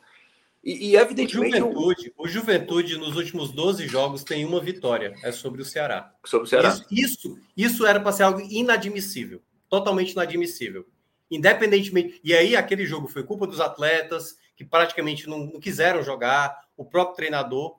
Mas é isso, gente. O treinador, quando o time tá mal, tá apático, tá jogando mal, é ele que tem que mudar essas peças, entendeu? Então, assim, não é, não é só culpar o treinador, mas o treinador ele é o principal responsável. Se algo não tá dando certo, seja para o Cruzeiro lá, líder da Série B, seja para o Palmeiras, líder da Série A, se o time começar a cair de rendimento, é um treinador que tem que mudar. Não é os jogadores em campo simplesmente decidirem como a gente vai fazer, entendeu? Não é isso. Não é o, o Mendonça sair da área para chegar no Vina para dizer, ó, bate o escanteio fechado, que eu vou ficar ali na pequena área só esperando. Quem tem que treinar isso é o treinador. Então, tudo passa por. Não é que o resultado se vale para o treinador, mas o treinador ele potencializa, ele aumenta a possibilidade dos seus jogadores em campo conseguirem um resultado nem sempre vai acontecer. Você pode jogar bem, mas não te dá garantia que vai te dar vitória. Mas com o futebol jogando abaixo, irregular, tendo problemas, você perde para a juventude, você tropeça contra o Botafogo da maneira como foi, perdeu chances como hoje. Então, isso no médio e longo prazo vai cair sobre o principal, a principal pessoa que é responsável por fazer o time ter um rendimento melhor. Então, para mim é muito claro que o treinador, ele tem uma parcela, ele não é o único culpado, mas ele tem uma parcela de responsabilidade. Muito bem. Minhoca, acho que sua vez agora do, do seu pódio, nas suas análises individuais. Vamos lá. É, mas assim, obrigado para a Evelyn pela, pelo comentário, enfim. Não, isso é muito importante. A gente bota também aqui porque o debate é saudável, o debate é importante, porque a é. gente não está aqui como dono da verdade. E ver também pessoas que pensam diferentes, sim, isso sim, é muito salutar. Então, Isso. enquanto chegam para a gente na, no respeito, como Evelyn, por exemplo, e trazendo argumentos que a gente pode discordar, como foi o caso, aí a gente leva para um debate, porque isso é que faz com que a gente continue é, propondo pensamentos diferentes, né? Então, a gente, vocês botam a gente para pensar assim como a gente bota vocês para pensar. E essa troca é muito saudável, desde Não, que seja é. assim com respeito. É, mesmo a gente divergindo, mas pode ficar à vontade para comentar, até porque é isso que a gente mais quer também, a gente colocar em debate. Mas só para deixar claro, nem eu e nem Léo, a gente falou nunca na ideia de, de realmente estar tá falando especificamente, até porque, como a gente ressaltou no jogo de hoje, o Marquinhos Santos ele tem problemas, a gente ressaltou os problemas, mas a gente mencionou que foi a melhor partida dele. E aí, entrando na análise individual, né, que foi na partida de hoje, Primeiramente, o lado negativo, assim, né? É... Eu não gostei muito. É... Assim, vou, vou botar o Lima também nesse pódio, mesmo ele tendo, uma... tendo tido uma, uma, melhora na partida. Eu acho que foi um, um problema hoje, realmente, até o posicionamento dele. assim. Teve uma hora que o lado direito estava com muitos jogadores. Era Nino apoiando, era Vasquez atacando, e ao mesmo tempo era, era ali o, o Lima pelo lado direito. Três jogadores. E o lado esquerdo praticamente nem jogada tinha, porque o Vitor Luiz guardava mais posição e o Medoça não ficava mais aberto pelo lado esquerdo. O Medoça até centralizava mais, porque o Vina estava pegando bola no meio de campo. E eu acho que o Lima até ganhava muita recuperação de bola, mas às vezes ele estava mal encaixado. Acho que atrapalhou o encaixe ali do meio de campo com Castilho e Richard, entendeu? Teve horas que ele estava fora de posição, ou quando ele estava até bem posicionado, atrapalhava o posicionamento de um dos outros dois do meio de campo, né? Ou do Richard, e ainda mais com o Vina tendo que voltar, ou seja, dificultou aquele meio de campo ficar bem posicionado, bem espaçado. Acho que faltou isso nesse posicionamento dele. Outro que também para mim não foi nada legal, deixa eu dar uma olhada aqui também para não cometer o equívoco de esquecer alguém. É, Vitor Luiz vai entrar nesse, nessa minha segunda colocação. Ele comete um, um erro gravíssimo, e aí, para até concordar com a Evelyn, né? Um erro individual que poderia ter custado um gol logo de cara no início, um erro somente dele, mas é a mesma questão que eu tenho falado. A partir do momento que acontece de maneira sistemática isso, o treinador precisa corrigir. E o, e o Vitor Luiz, que não está tendo ali a opção do Bruno Pacheco, ele vem, ter, ele vem sendo um ponto de dificuldade do Ceará para essas partidas. Ele é um jogador que não consegue manter uma estabilidade como o Bruno Pacheco consegue de maneira assim, mas muito, muito superior. E o pior da partida que eu vou listar, eu não vou igualar com, com o Léo, não. Na verdade, eu vou citar a entrada do Sobral. Mesmo tendo feito uma boa jogada, cara, assim, me irritou muito aquela jogada que ele desperdiçou. Muito, entendeu? Eu fiquei sem acreditar como é que ele conseguiu isolar uma bola de frente para o goleiro. Tudo bem que talvez ele até chutasse no goleiro, entendeu? Mas não daria para finalizar daquela maneira, assim, sabe? Me parece que a mentalidade do Sobral está muito abalada nessa temporada, como o Léo falou da, na quarta-feira, né? Com as lesões, com, enfim, com um pouco espaço que ele teve com o Marquinhos Santos e, aliás, com o, o próprio Thiago Nunes e teve também assim não teve tanto espaço com o Dorival, embora dava para ver que ele também realmente não era opção melhor do que o Richardson. E agora, né, o fato dele não estar tá jogando tanto, isso tem atrapalhado ele. Talvez a ansiedade o fez perder uma chance inacreditável. Ele ainda fez uma boa jogada minutos depois, né, que ele pega na esquerda, quase faz um golaço, a bola passa a gente à trave, mas ainda é muito longe do Sobral que a gente está acostumado. Assim, eu vou colocar ele como o jogador que poderia ter feito, teve a bola para mim, acho que da vitória para o Ceará, que acabou não fazendo. E aí eu entro no lado positivo, né? Acho que a minha terceira colocação, também vou discordar de Léo, eu gostei muito do primeiro tempo do Vasquez. Ele tanto na direita e quando ele foi para o lado esquerdo, que faz a jogada que ele dá a pedalada e entra na área e acaba se machucando, ele estava muito bem, estava muito bem.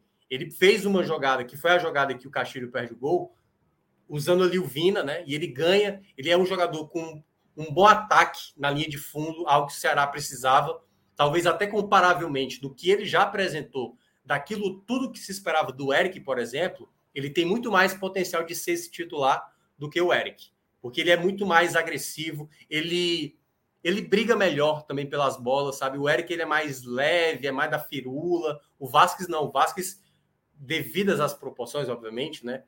Ele lembra mais a questão realmente do Medoça. Ele ataca melhor espaço, ele é muito mais muito mais forte, entendeu? Então gostei mais dessa característica e para mim ele foi o melhor do primeiro tempo, por isso que fica nessa terceira colocação e foi uma perda muito significativa, embora útil, né? Porque na hora que ele sai é quando o, o Marquinhos acaba realinhando a equipe da maneira que deveria ser, né? Com o Vina e, e o homem referência.